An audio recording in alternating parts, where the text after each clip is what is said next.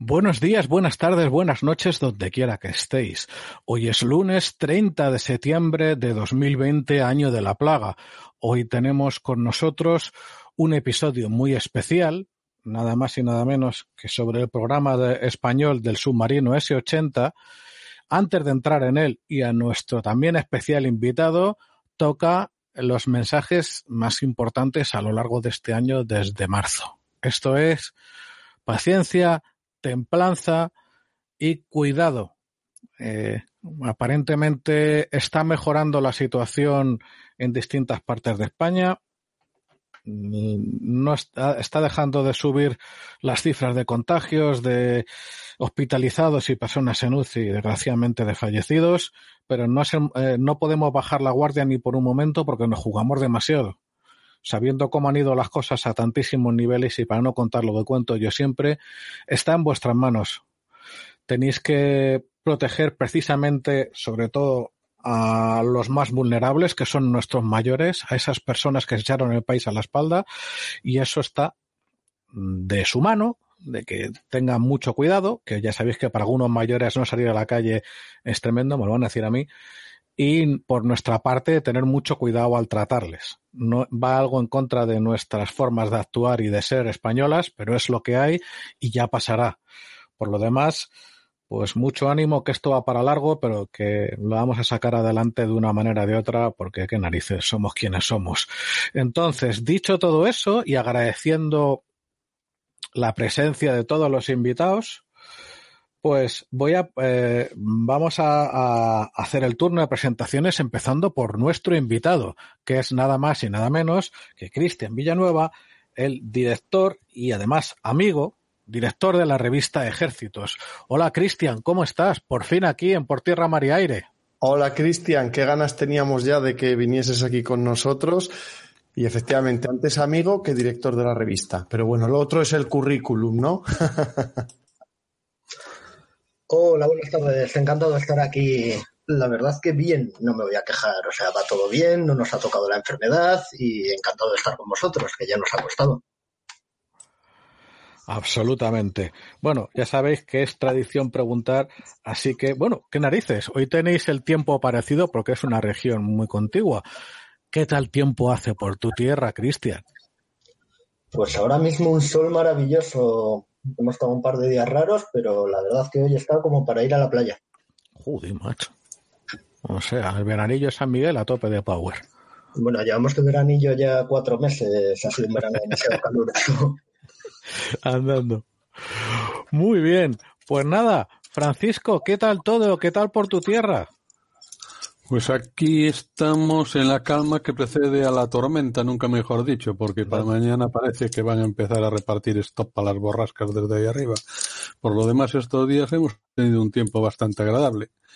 Como otras veces decíamos, pues que el sol no se ve, porque aquí el sol sale todos los días, otra cosa es que lo veamos todos los días, que hay que matizarlo. Efectivamente. Y Alex, ¿qué tal? Yo entiendo que es muy parecido a Cristian. Claro, yo iba a decir, por cierto, que efectivamente el sol siempre sale, por suerte, si no la Tierra acabaría la vida en la Tierra. Otra cosa es a qué altura hay que subir para llegar a verlo, ¿no? A qué altura están las nubes.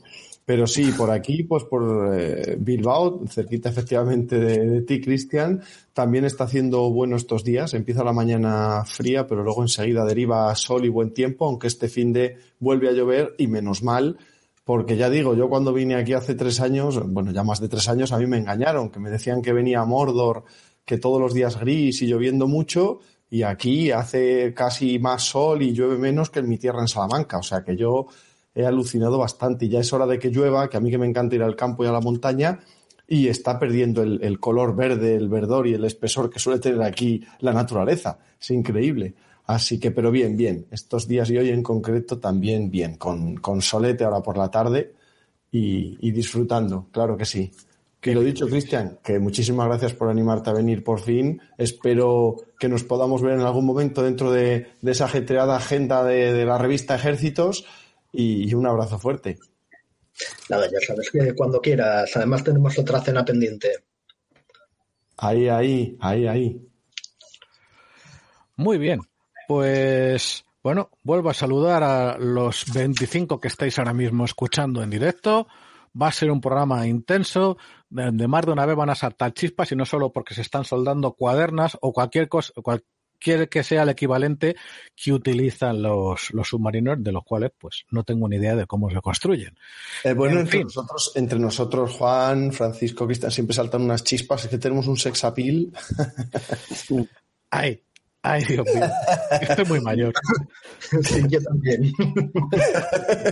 Estaban diciendo por ahí, además, hay que respetar a los mayores, ¿no? En, el, en YouTube. Exactamente. Por cierto, recordad eh, que el podcast, este podcast nace del foro www.portierramariaire.com.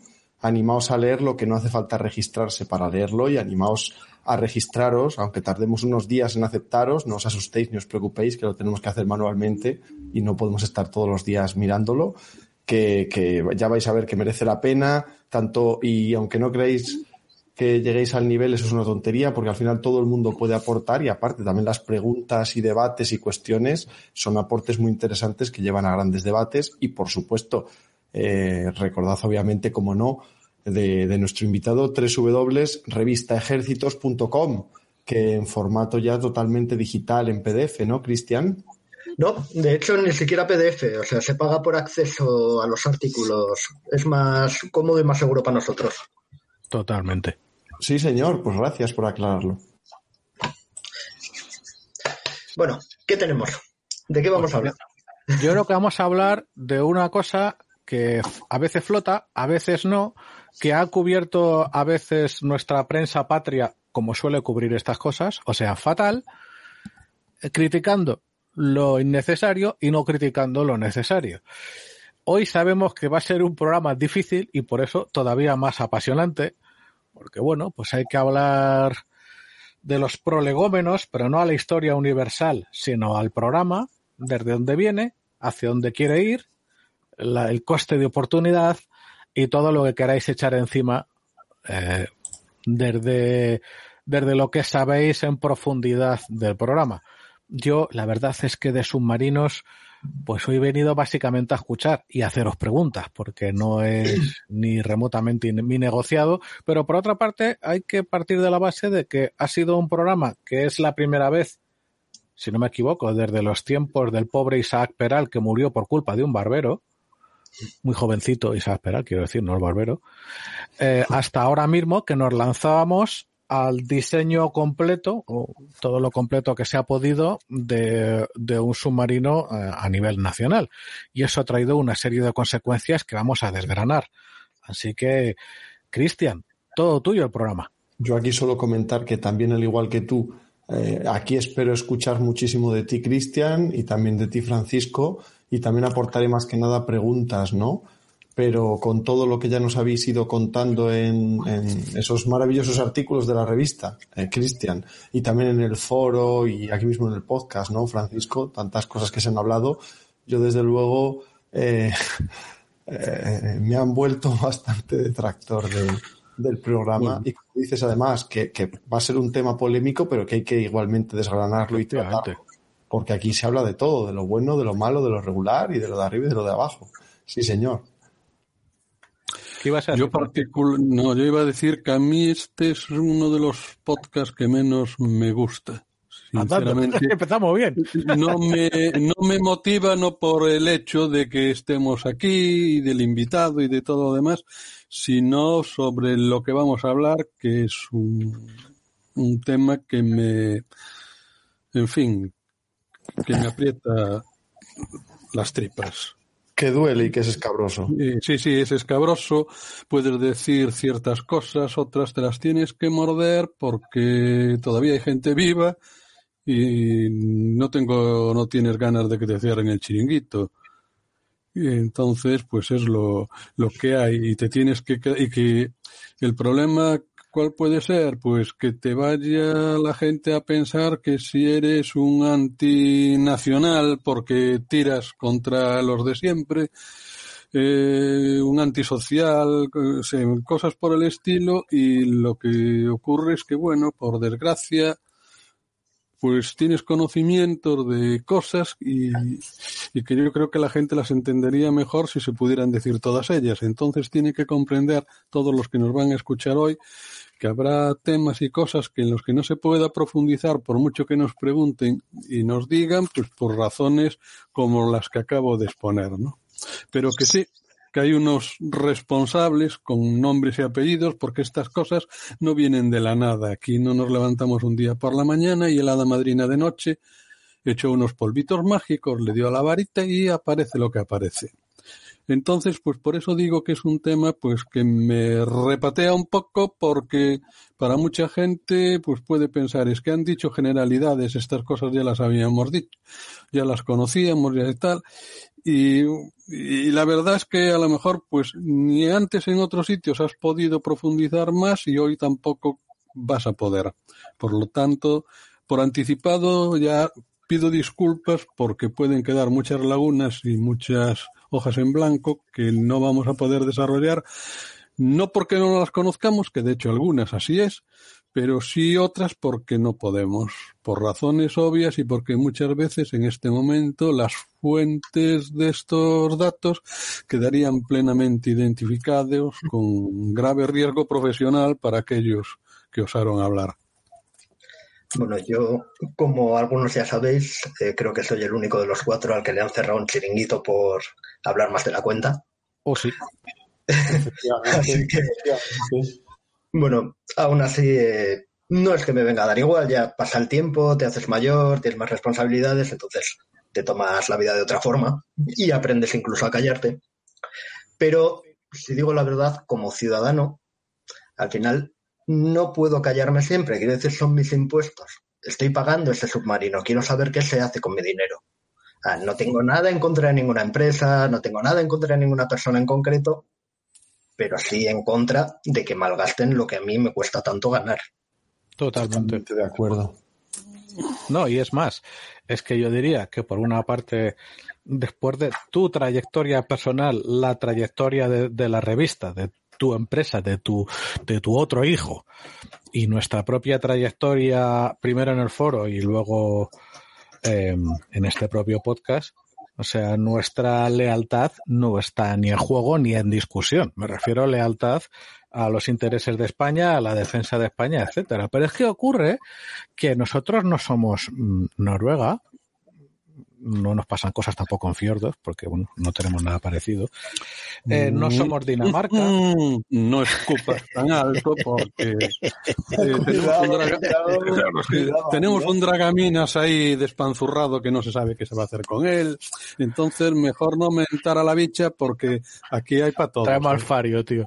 Bueno, pero en cualquier caso. eso, fue, eso fue el fondo que subió. Sí, que subió. No, y lo puedo entender de que a lo mejor preocupado por lo que estaban en ese momento allí, que había un compañero caído, Exactamente. pues que a lo mejor se hubieran podido despistar. Pero bueno, en fin, estas cosas. No, no, pero me refería más bien a que no tenemos la situación, como tú además nos has desgranado también, que pueda tener una Alemania o una Dinamarca. No tenemos ningún vecino que a corto plazo puede cambiar de parecer, puede mmm, que, puede presentar, o que de hecho ahora mismo la amenaza potencial no es nula. Tenemos un vecino como Argelia, que ahora mismo tiene la flota de submarina, o al menos una de las más potentes del Mediterráneo, según como se quiera mirar. Y por lo tanto, el arma submarina para nosotros, y como ya se ha demostrado a efectos disuasivos, es un arma absolutamente decisiva. Bueno, Entonces, y enviando mm, marinos a formarse en submarinos a Francia, como nos contó Francisco. Exactamente. Entonces, así las cosas no es un programa industrial, no es un, o no solo, quiero decir, no es solo un guarismo, unos miles de millones, no, no, no, no, es un recurso crítico para la defensa del país y efectivamente hay que cubrirlo en, en detalle el programa y sus resultados con la máxima honradez que se pueda, porque no hay alternativa de cara a presentarlo ante el público. No, no, y por, efectivamente por nuestra situación geoestratégica, eh, las vías marítimas, tanto militares como civiles, comerciales, etcétera, que están bajo nuestra responsabilidad y que nos interesan a nosotros directamente, compromisos nacionales e internacionales. El arma submarina, desde luego, es vital para, para la defensa de España y de Europa y de, de la OTAN y de, y de nuestros intereses. Pero vamos, estando en esto, desde luego, Cristian, da, da tú el inicio al tema del, programa del submarino español S-80, por favor, y, y hice entre vosotros dos, tú y Francisco, guiándonos eh, por este, bueno, no voy a decir despropósito, pero lo digo, por desgracia.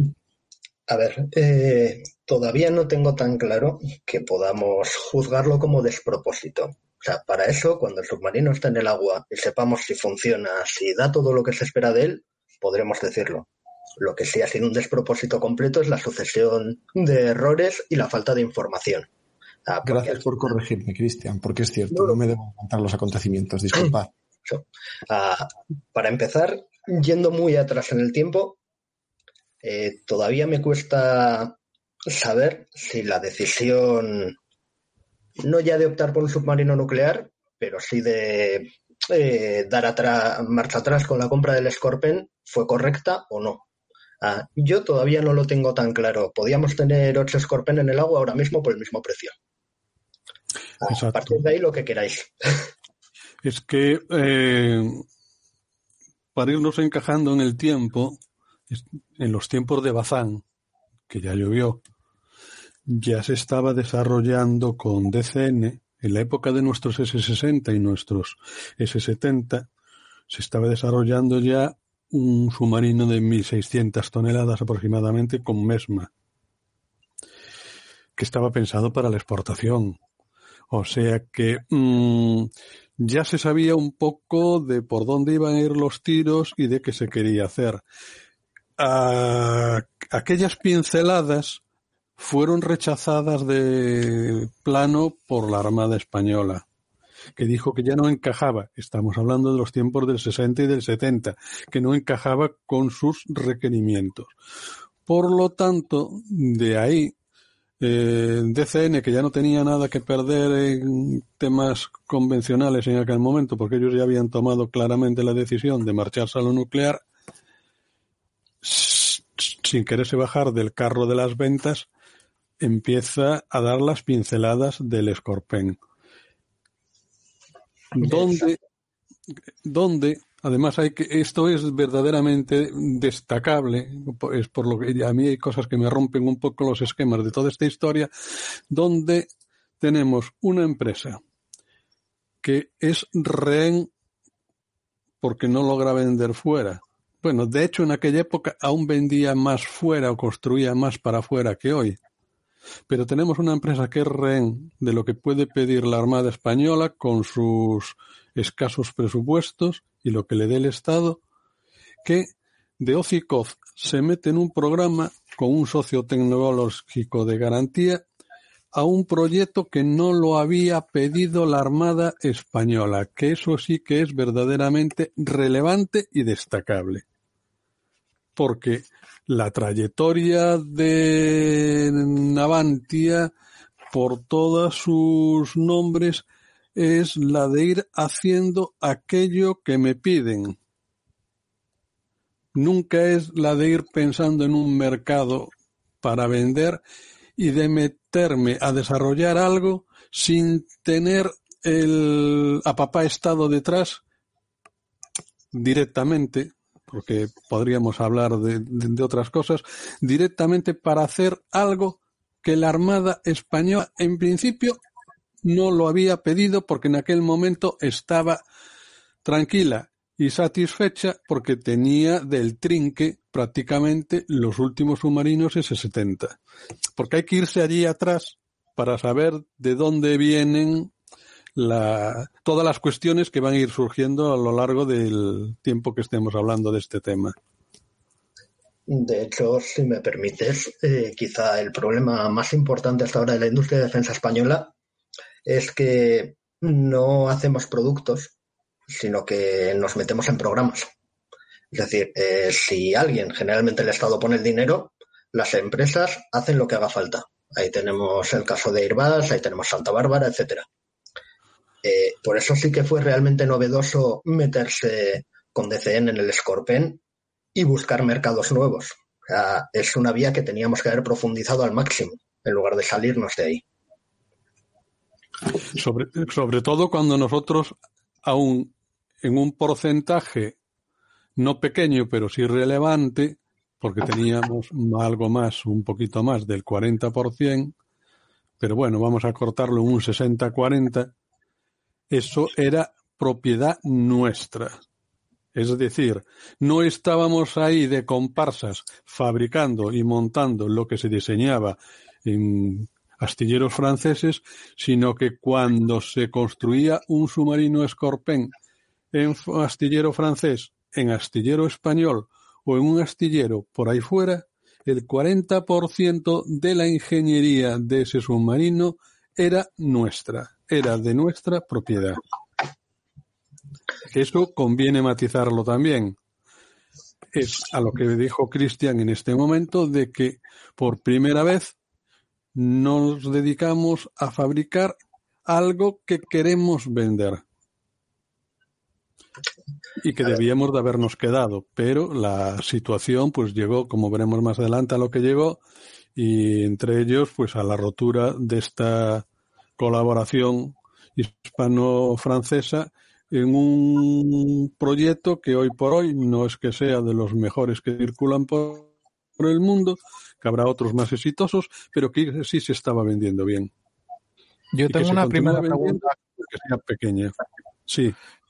Yo, tengo una primera pregunta que lanzaros eh, desde el desconocimiento, como ya he dicho antes, pero bueno, aquí todos conocemos un poquito el panorama de industria de defensa europeo desde los estadios finales de la Guerra Fría hasta nuestros días y sabemos qué tipo de socio tiende a ser Francia, que podríamos pensar en otro socio como Alemania que pues tienen unas capacidades extraordinarias de dar por culo y poner palos en las ruedas del carro, pero el caso de Francia, y aquí me gustaría que me, que me lo aclararais o corrigierais o desmentierais, para el caso del Scorpion o otros casos navales, no sé si se puede aplicar al menos la imagen general que hay sobre cooperación francesa, que cooperación y socio no está muy bien eh, especificada en su diccionario y que incluso yo me atrevería a dudar de que ese 60-40 fuera tan literal. O sea, yo quiero decir con esto, mi pregunta es, yo tengo la imagen general de que Francia como socio, no como proveedor, sino como socio en desarrollo multinacional, no lleva bien eso de no ser el líder absoluto y tener el predominio absoluto. ¿Aquí se cumplió o no? Desde mi punto de vista, sí, porque en el momento en que esto acabó como el Rosario de la Aurora, eh, Francia le exigió a España que en, el, en los submarinos indios tenía que quedarse y dar la cara en la parte que le correspondía, que no podía marcharse de rositas, que no significaba el haber roto el acuerdo que tenían entre ellos, el desentenderse de todo lo que había por ahí adelante. Si realmente ellos fueran los que tenían la voz cantante y los que tenían todo, no creo ningún momento que se preocuparan en absoluto de que se le marchara todo el personal que ya tenía en Avantia, por ejemplo, en la India. Y con el tema de los franceses, como con el tema de todos los que no seamos nosotros, eh, somos mm, compañeros de cama. Y hoy funciona y mañana no. Yo, por matizar, diré que creo que sí se cumplía el 60-40, famoso, pero hay que entender qué era ese 40. O sea, no es lo mismo que ese 40 incluya el sistema de combate, por ejemplo, o los compartimentos de los torpedos, o electrónica, o lo que se quiera, sensores, lo que te dé la gana, que incluya diseño en detalle como hacer los camarotes o hacer los baños del submarino. Entonces, eh, creo que sí había una diferencia sustancial y se empezó a ver cuando empezamos a construir nosotros nuestro propio submarino y no fuimos capaces de hacer partes críticas del mismo. Porque faltaba ese bagaje tecnológico de ingeniería de las partes críticas, digamos, para el combate, ¿no? O simplemente eh, faltaba, en un primer momento, incluso faltaba maquinaria y utillaje. Exactamente, no podíamos hacer los tomos de popa por falta de máquinas. Eh, eh, claro, y, aquí yo ah, no sé al final en qué acabó la historia, quien dice que se compró una prensa y en un principio era era quién iba a hacer, o por lo menos el primero lo hizo by System. Que conste que yo cuando digo tecnológico me refiero también a la parte tecnológica industrial, no solo en decir voy a dar puestos y horas de trabajo a mi fábrica, no, me refiero al hecho de también las tecnologías de fabricación, en este caso de fabricación militar, es, es, es, pues eso es retorno, es bagaje, es y más de más sí. O sea, esas técnicas de fabricación, esas máquinas, esas metodologías, eso, también esos especialistas, ¿no? También son personas eh, para hacer esas cosas que no somos capaces de hacer con esas aleaciones o para darles esas formas o para darles esa resistencia. Todo eso también lo considero yo como parte del, del bagaje de, de ese retorno tecnológico, ¿no? No solo el hecho de hacer yo el radar de, o el sonar del submarino, sino de poder llegar a fabricar esas piezas. Mm. Por cierto, como detalle, el oyente Rubin, Rubin75, pregunta si la Armada Española no quería un producto con control francés. Pero si es que control lo va a tener sea francés o azerbaiyano, en el caso de que el otro tenga la tecnología, porque aquí, ¿y qué pasa ahora con nuestro flamante S80? Vamos a tener control norteamericano porque solo compramos a Electric Boat. A mí me parece una de las preguntas más curiosas porque realmente dentro de la Armada, eh, cuando se tomaron las decisiones importantes, había un lobby presionando para eh, tirar por la tecnología alemana. Había otros que apostaban por lo francés, otros por el camino independiente, pero hay que tener claro que siempre vas a depender de terceros. es que no había ninguna salida. O sea, no podemos hacer todo el submarino de ninguna de las maneras. hoy por hoy, claro. Y antes. A ver, no es hoy por hoy, es eh, más bien que hay componentes que son críticos que si de verdad los quieres punteros, o tienes que conocer la escala o no puedes hacerlos. Exacto, tienes que acudir a quien sabe de eso. Pero yo lo que me refiero es que dependencia de una manera o de otra, pues todo el mundo la va a tener. Es que van a tener dependencia los australianos por haber comprado la, eh, versión del Barracuda disminuido que les han vendido. Pues, eh, ¿qué quieres que te diga? Eh, ¿cómo, lo vemos? ¿Teníamos antes dependencia francesa en los submarinos en los 60 y en los 70? Pues evidentemente sí, porque eso sí que se hicieron en plan mecano. Toma los planos, y, tú lo fabricas. Pero es, que... una de las cosas más curiosas del S80. Algo que la gente no entiende. Ahora estoy precisamente con el artículo que va a hablar del retorno industrial. Y es el que más me está costando de todos porque, aparte de que no hay información, eh, resulta que no hay forma de determinar qué beneficios ha dado a España ese gasto de 3.900 y pico millones de euros. Por ejemplo, Vale, Navantia se le asigna X dinero para la construcción del casco. Navantia coge su catálogo de materiales y empieza a comprar un filtro aquí, una válvula de presión allá, una cañería en el otro lado, y resulta que todo el montante de dinero, una parte importantísima, se ha ido a Italia, se ha ido a Alemania, se ha ido a Holanda, se ha ido a Francia. Ah, son productos tan complejos que no o sea, ningún país está en condiciones de hacerlos por sí mismo, ni siquiera los Estados Unidos. O sea, tú vas a la clase Virginia y hay componentes que van de Europa y hasta del sudeste asiático, si es que es imposible. Es que es lo que dices, es que más en un mundo tan global como hoy en día, que para muestra un botón, que nos hemos quedado sin mascarillas porque ni las fabricábamos aquí. Entonces, este tema, eh, no, bueno, el tema del retorno industrial, pues muchas veces yo creo que es de cara a la galería, porque este es un país donde la mayoría de la ciudadanía los temas de defensa le importan un pito.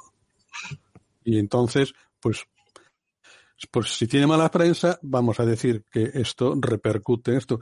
¿Qué me vas a, a decir en que repercute en la mano de obra, evidentemente, y que va a crear una riqueza en ese sitio y que vas a tener unos miles de trabajadores entretenidos y de empresas auxiliares cobrando también. Pero luego hablar sobre otro tipo de cosas es hablar por hablar. Tenemos un ejemplo. Cuando se hicieron las fragatas de los noruegos, no sé si os acordáis, que, nos, que estaban muy críticos y muy exactos de que esto hay que hacerlo así, de que esto hay que hacerlo así. Y claro, vinieron unos problemas que después le caía el San Benito al astillero, que no tenía culpa ninguna, de que Conchos, que el barco se le cae la pintura, pero ay, machiño, tú me dijiste que la pintura la ponías tú y yo pinté con tu pintura. Ah, por supuesto. Claro, y con las válvulas que se picaban, tres cuartos de lo mismo, quieto, parado, que yo te dije de poner las mías de siempre y tú me dijiste, no, no, compra la de este fabricante francés que es cojonuda. Y ahora el barco, los barcos, otra vez al astillero, quita válvulas y pon otras. Entonces, muchas veces este, este tipo de cosas hoy por hoy, esto del planteamiento, es que no hay nadie en este mundo, y menos en temas militares, para que con su producción nacional le dé para vivir a, una industria, porque aún siendo las mejores o quitando, pues yo qué sé, la China o los rusos o los Estados Unidos, en el resto lo que hacemos pues más bien es poco y no te da es tienes que buscarte mercados alternativos, tienes que fabricar para otra cosa y de ahí tener un derivado de gran calidad que cuando te lo piden lo vendes y lo cobras en consecuencia. Sí, mira, de hecho estoy mirando ahora eh, porque, claro, yo como no soy periodista, tengo la buena costumbre de cuando no sé algo, levanto el teléfono, llamo e intento comprobarlo.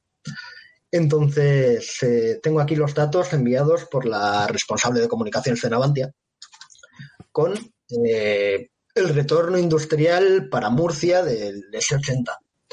Contribución al Producto Interior Bruto de Murcia en 2019 con 74 millones de aportación directa al PIB regional lo que supone el 1,7% del PIB industrial de Murcia y el 6,8% incluyendo la aportación indirecta.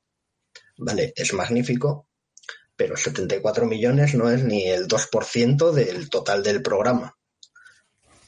O sea, 2.100 empleos directos, 7,6% del empleo industrial de Murcia y contribución a Limas de de Murcia con un total de 17,5 millones en inversión.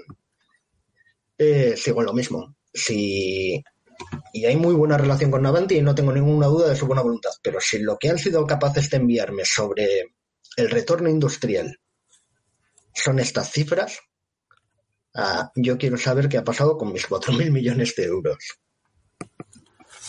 Evidentemente, yo creo que es la pregunta del millón y es la pregunta que nos hacemos todos. No, bueno, la pregunta, del millón no, la pregunta de los 3.000 millones. exactamente, la pregunta de los 4.000 millones. Y aparte quería simplemente decir que estoy totalmente de acuerdo con vosotros en que nadie puede aspirar ni aspira a lo que es, digamos, diseñarlo y fabricarlo absolutamente todo él. Además, en un mundo globalizado eso ya no, no, no tiene sentido, pero sí es verdad lo que habías comentado antes, Cristian, de la relevancia de al menos sí tener capacidades relevantes, no digo a lo mejor totales, pero sí relevantes de diseño y fabricación de ciertos elementos o sistemas críticos, eh, digamos, más de tipo de combate o confidenciales, que son más críticos, digamos, a la hora de mantener operativo un, en este caso el submarino, y mantenerlo además apto para el combate, ¿no? Que pueda ser más importante que el que puedas fabricar aquí tornillos para él.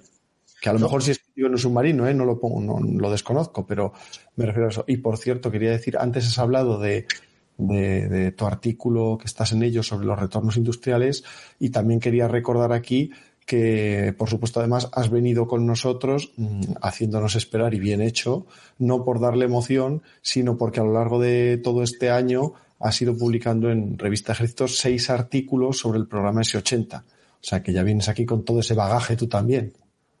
Y lo suyo ha costado. a ver, eh, lo que iba a decir es que aquí lo importante Igual que sucede, por ejemplo, con el VCR 8x8, que es otro programa que daría para hablar largo y tendido. Lo importante es la autoridad de diseño. ¡Sapa! sí, eso es.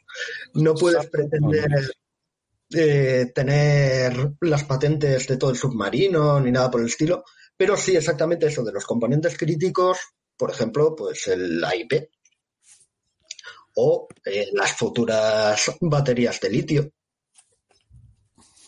o, eh, bueno, aunque el sistema de combate sea de Lockheed y demás, ya sabemos, bueno, el núcleo, ya sabemos que Indra está por medio, Navantia está por medio, y al final todo eso revierte en otros proyectos. Entonces, eh, lo que te interesa realmente es eh, guardarte o reservarte una serie de componentes que luego puedas exportar que alguien se interese por ellos. Y no tiene por qué ser en el S-80, o sea, puede ser en un submarino, un buque de combate o en cualquier otra cosa diferente. Así, por ejemplo, mañana triunfan eh, los reformadores de bioetanol y se ponen de moda, la Armada eh, podría sacar beneficios al Ministerio de Defensa. Otra cosa es que luego sepamos explotar o no aquello en lo que invertimos, que es otro tema diferente. Efectivamente. Por cierto, yo solo por decir muy rápido, por intentar explicar acrónimos, que AIP es el acrónimo de Air Independent Propulsion, o sea, propulsión independiente de aire. Lo digo por nuestros oyentes que no sean tan expertos navales. Sí. Y oye, perdón, eh, digo porque habéis empezado a hablar de los retornos, que es de lo último que estás trabajando, pero estabais hablando inicialmente de, digamos, un poco por los inicios del programa, para situarnos temporalmente en los inicios del programa y luego de ahí en qué ha ido derivando y cómo ha ido derivando. Digo, por retomar un poco ese orden de, este programa S80, de Submarino S80. Sí, en realidad es que el problema es eh, precisamente que fueron los retornos industriales, el eh, hacérnoslo y comérnoslo nosotros mismos, lo que terminaron por decidir el abandono del Scorpion y la apuesta suicida por un submarino nacional. Mm, bueno, yo creo que ahí hubo una pirueta que tiene que tener algún responsable, habrá algún ministrillo por ahí que ha ocupado el, la poltrona en su momento, que hay gente que tiene mucho que decir porque a lo mejor los que nos escuchan no lo saben, pero cuando esto empieza a tener, ya hay un boceto, ya la cosa empieza a diseñarse, pues hay una... Por cierto, perdón, ¿y cuándo es eso más o menos? ¿Nos podéis dar un margen temporal de más o menos en qué años? Estamos hablando para el año 96. En el año 96 ya se tiene muy presente que lo que se estaba fabricando no convence, ya se había dado el salto al Scorpen, el Scorpen ya era una realidad, por lo menos en los planos y muy avanzado. Entonces, en el año 96, año 97, concretamente en el año 97, hay una cumbre en el Escorial, una cumbre hispano-francesa, donde de repente, sin que nadie pregunte, al final en la televisión salen los dos presidentes de turno y sin que nadie pregunte y sin que nadie diga nada, se comenta que el próximo submarino español, pues que va a estar basado, no va a ser el Scorpion, va a estar basado en el Scorpion porque queremos otra cosa y más participación por nuestra parte, pero que en ese momento se dice va a llevar sistemas franceses. Uy, mm, si me dejas, porque es que tengo delante el acta de la reunión. Sí, sí. Tengo, fue Aznar respondiendo a una pregunta de un periodista del mundo, el que dijo literalmente eh, bueno, empieza a hablar de la reunión tal cual, de las Fuerzas Armadas Profesionales, que será una realidad en breve. Dice, en segundo lugar, es la renovación de nuestras Fuerzas Armadas, renovación de nuestras Fuerzas Armadas que va pareja a ese proceso de profesionalización y que afecta a distintos ámbitos de la defensa. Aznar también era bastante enrevesado. Dice, por ejemplo, desde hace bastante tiempo yo venía hablando con el presidente Chirac y el presidente Chirac me había manifestado su interés sobre cuestiones relativas a la Marina, etcétera, etcétera. Es una cuestión en la que ya habíamos hablado mucho tiempo de lo que pueden ser los procesos de renovación de nuestras Fuerzas Armadas. Y también le puedo decir que la Armada Española ha llegado a la conclusión de que, cuando corresponda, dentro de poco tiempo, para la renovación de su flota de submarinos serán submarinos Scorpion franceses los que se suministren y sean adquiridos por la Armada Española. Decisión que la Armada Española considera la conveniente absolutamente desde el punto de vista de lo que significa la evolución de nuestra Armada. Vamos, que dijo que sí, o sea, no es que dijese que igual, que sistemas, dijo que íbamos a comprar Sí, sí, sí, es que eso es el tema. Eh, y eso, eso generó en la industria francesa unas expectativas que después, a vista de los resultados, eh, cabraron a mucha gente porque al contrario de... No en todos los sitios se trabaja de la misma forma. Entonces, hay gente que funciona con vistas a 8, 9, 10, 15 años o a unas previsiones de compras etcétera, etcétera, etcétera. Entonces, aquello, lamentablemente, se interpretó al estar, haberse dado en una cumbre de este tipo y por tan alta instancia, que era una decisión ya prácticamente tomada. De ahí que después estuvieran afilando cuchillos cuando se decide que nos quedamos con algo que nos interesa y nos vamos a comprarle a la tienda del de enfrente. Sí, yo a mí lo que más me divierte de la situación, y espero algún día poder preguntárselo en persona Aznar, es eh, que parece que era el único, él, que sabía que esa decisión existía. O sea, Chirac, por su respuesta, no sabía nada del tema. De hecho, dice literalmente, eh, solo una palabra para expresar al presidente del gobierno español nuestro reconocimiento, el reconocimiento de Francia por la decisión que acaba de adoptar el gobierno español en lo que se refiere al escorpén. Vamos, que no, no, o sea, nadie le había dicho a Chirac tampoco que igual, que sí, que no. Yo creo que fue algo que Aznar se sacó ese momento de la chistera y la Armada por entonces ya estaba en contra. Yo desconozco si en ese momento lo habían hablado o lo habían dejado de hablar. Lo que sí es que la postura oficial en ese momento, eh, la idea, la que se tenía, era realmente lo que dijo Aznar. Otra cosa es que él se le escapara, pero que sí generó unas expectativas que influyeron, por desgracia, muy malamente a futuro. Pero a mí lo que me extraña es que en aquel momento que no había alternativas se estuviese buscando otra cosa. Porque si tu socio tecnológico en tus últimos submarinos con los que estabas, yo creo que contentos, te están ofreciendo ya un paso más adelante y unas condiciones más ventajosas, no entiendo a dónde ibas a ir a buscar en aquel momento. ¿A dónde íbamos a irnos? A trabajar por libre, unirnos con los suecos o con los alemanes, porque nadie más fabricaba submarinos convencionales. y yo creo que en aquel momento era bastante osado, aparentemente, el de irse por libre, porque si años después no hemos sido capaces, en aquel momento tenía que estar la cosa todavía mucho más verde. Sí, a ver, eh, Vamos a ver, en esta época eh, en la Armada ya empezaban a tener claro que el Scorpion se nos quedaba corto.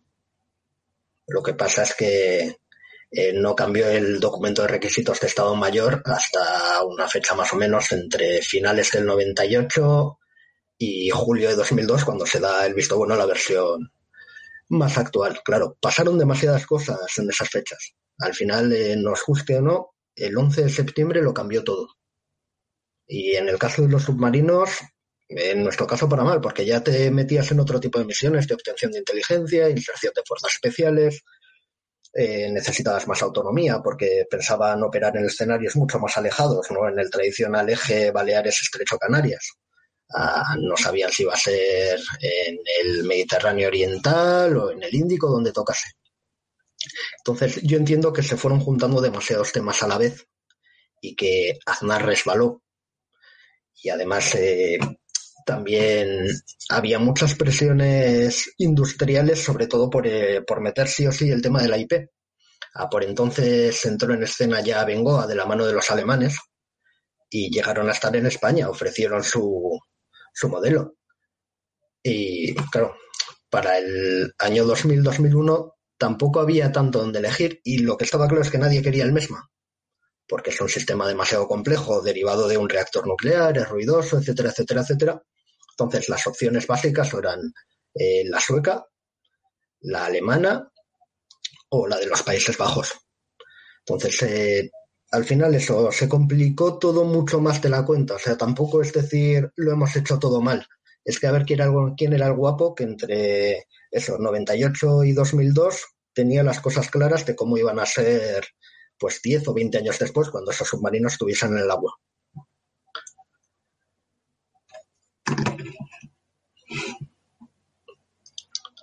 Es que, eh, fíjate, me gustaría profundizar un poquitito en eso antes de pasar a las siguientes fases de, la concepción y desarrollo del programa, en el sentido de que es extraordinariamente importante entender no solo esa realidad, sino la realidad inmediatamente anterior.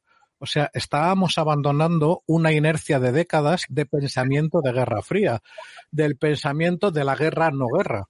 Esto es, del pensamiento de que había que prepararse, desarrollar doctrina y adquirir y mejorar y evolucionar sistemas para un tipo de guerra que en última instancia era imposible porque en todos los en todas las armas a poco que se hubiera mm, calentado un conflicto la barrera hacia el uso del arma nuclear eh, te rompí, te metía una, una incertidumbre excesiva. Entonces ahí teníamos en aquel momento unas inercias de pensamiento en todos los sentidos y concretamente en el sentido de eh, qué es un submarino, para qué, se, para qué se va a usar un submarino, cuáles son sus roles principales, etcétera, derivado de un pensamiento de décadas. Y de repente entran los dividendos para la paz, de repente eh, hay un interregno, yo me atrevería a decir, mm, ya sabéis, lo atrevida que es la ignorancia, pero creo que sí, que hay un momento entre el año 90 y, eh, y el 11S en el cual eh, se cristaliza un nuevo pensamiento, pero que ya ha acabado una situación, todavía no se sabe dónde vamos a ir y cuando a lo mejor eso se podía haber aclarado un poquito más, entonces es cuando ocurre el 11S y empiezan las guerras del milenio. Y otra vez, eh, cualquier predicción en cualquier gran categoría de sistemas y concretamente en submarinos, pues ya me diréis dónde se iba.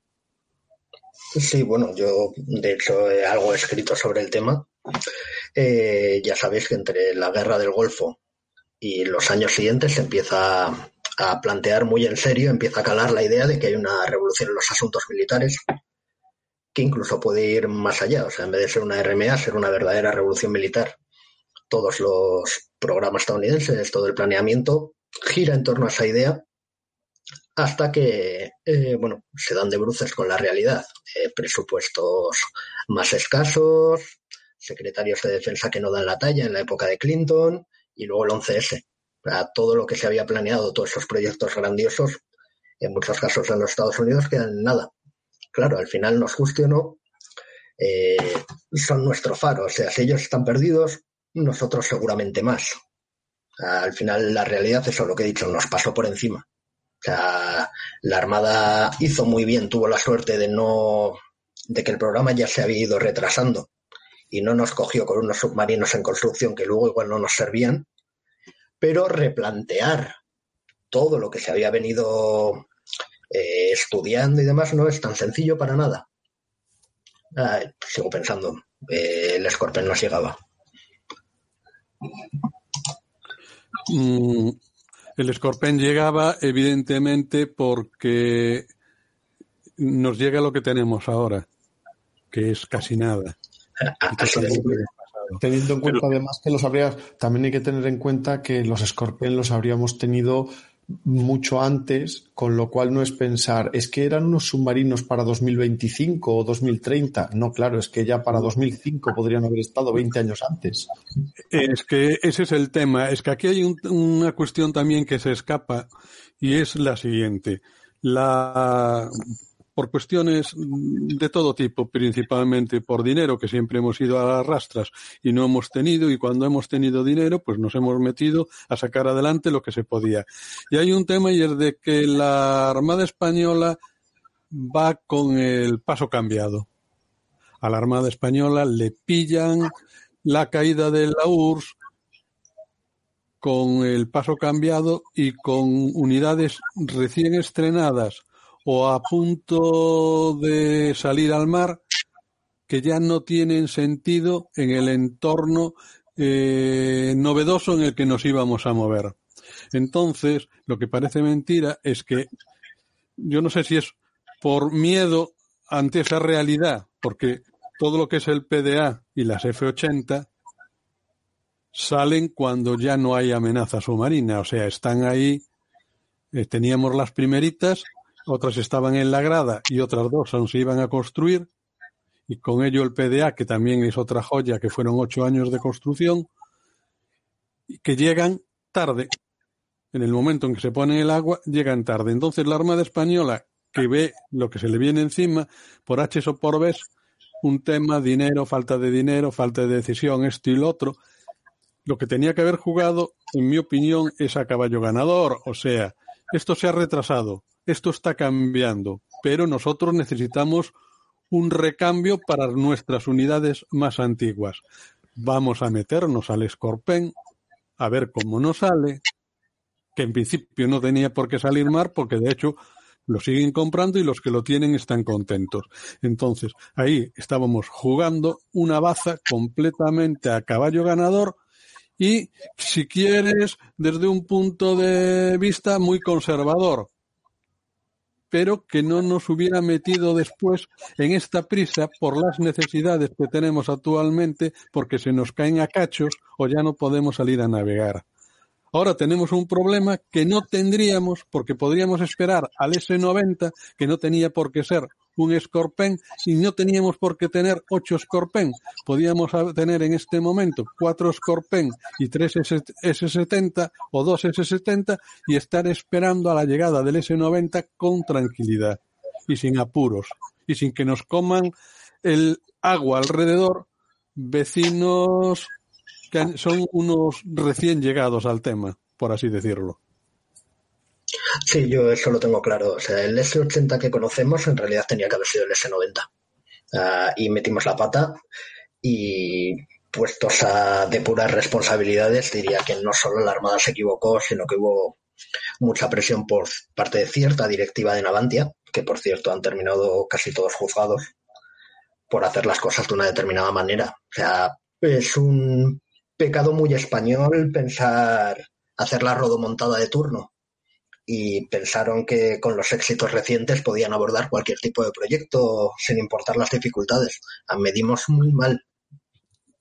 Es que no es que se mida muy mal, es que hay que hablar de que se llame Navantia, se llame Izar, se llame Bazán, desde un punto de vista eh, de pura ortodoxa económico-contable, esa empresa no es viable. Entonces tú esas chulerías las puedes hacer cuando estás en unas condiciones, cuando estás vendiendo unos productos y tu cuenta de resultados funciona. Esta empresa, seamos justos, porque esto también hay que decirlo y muchas veces te da explicaciones de por qué no te compran o porque hay dudas. A ti en tu empresa en una condición como estas no hay banco que te dé crédito y en el y al primer cierre de mes y que tengas que pagar la seguridad social, el IVA, el venías, sueldos y salarios, te has quedado caput y no puedes avanzar. Y esto vive porque les entra un dinero periódicamente, es aquello de cuando le preguntaban al, en los tiempos de los reyes católicos al gran capitán de ¿y tú cuánto te has gastado? Y aquello de para las picos y azadones, mil doblones. Claro, lo paga el rey, ¿qué quieres que te diga? Y aquí lo pagan los españoles. Pues esto es lo que estaba pasando y entonces, desde luego, mm, demuestra por parte del ministro de Industria correspondiente y del ministro de Defensa, pues no sé, un desconocimiento total de la situación porque le tenían que haber dicho quieto parado porque esto me parece muy bien que me lo diga el fabricante X, que me lo diga la Volkswagen, que van a sacar un modelo nuevo, que yo no les pago un duro, lo pagan sus clientes y viven de sus clientes. Pero vosotros que vivís del presupuesto del Estado, eh, córtate un pelo. Porque eso es una realidad. Esta es una empresa zombie que en el momento en que se le cierre el grifo, todo el buen hacer que pueda tener se va a la porra. Eso hay que ser también muy consciente. Y esta gente no lo ha sido. A ver, eh, también hay que decir, hay que valorar la época en su conjunto. O sea, fueron unos años un poco locos de exportar fragatas, eh, patrulleros a Venezuela, etcétera, etcétera. O sea, se vinieron muy, muy arriba, por decirlo de una forma que se entienda. Y el ministro de Defensa de Industria igual tenían que haber dicho algo. Pero leches, la Armada, que sabía perfectamente cómo funcionaba esa empresa, cuál era la experiencia real construyendo submarinos, qué parte de los S-60 y S-70 se había hecho. Ah, creo que estaba en mejor posición que nadie para decir no, miren, nosotros necesitamos submarinos para tal año y no podemos asumir riesgos tecnológicos que no van con la defensa, que son de un puro tema industrial.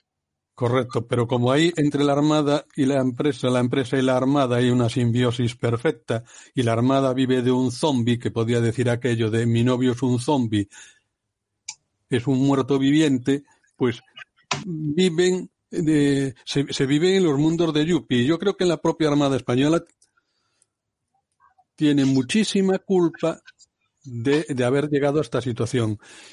Parece que ahora se empiezan a dar golpes en el pecho porque este año en la Revista General de Marina, yo no sé si es del mes de enero, febrero o marzo, el antiguo jefe de la flotilla submarina sale diciendo que cometieron el gran error contratando el S-80, que tenían que haber cogido otra cosa.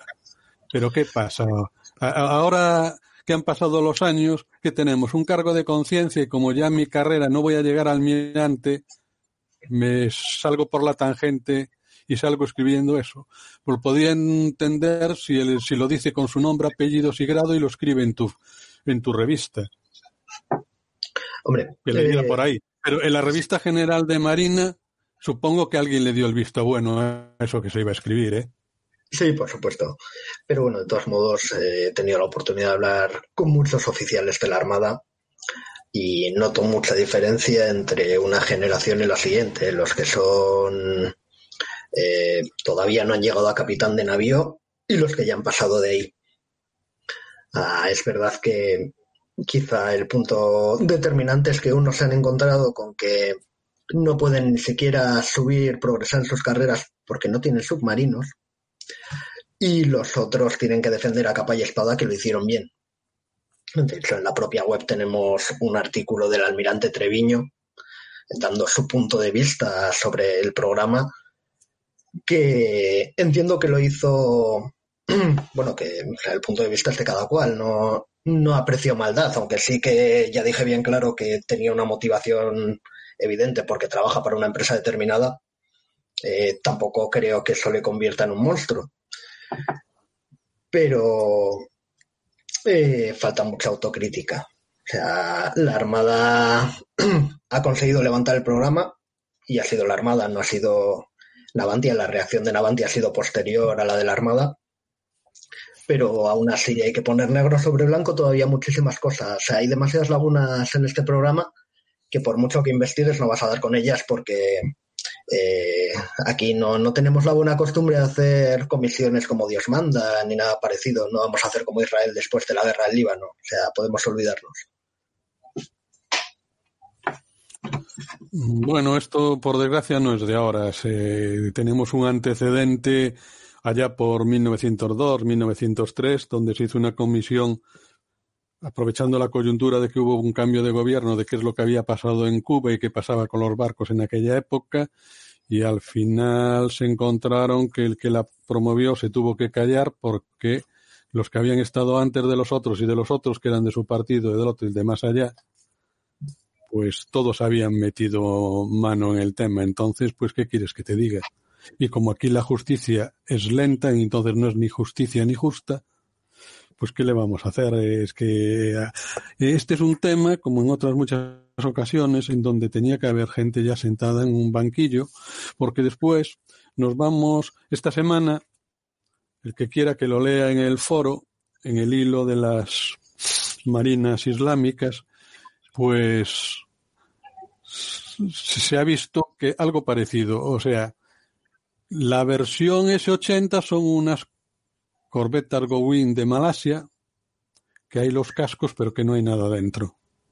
Pero concho, ahí en cinco años han ordenado parar y que no continúe el programa, que hay que buscarle una solución, que el astillero que lo lleva no puede continuar y de que hay que buscar a otro astillero que lo haga o irse a los franceses, que son los que les habían vendido las embarcaciones, en este caso los planos, y que ellos todos chulos dijeron que podían hacerlo todo de la quilla a la perilla, y después se encontraron con que no son capaces de hacerlo.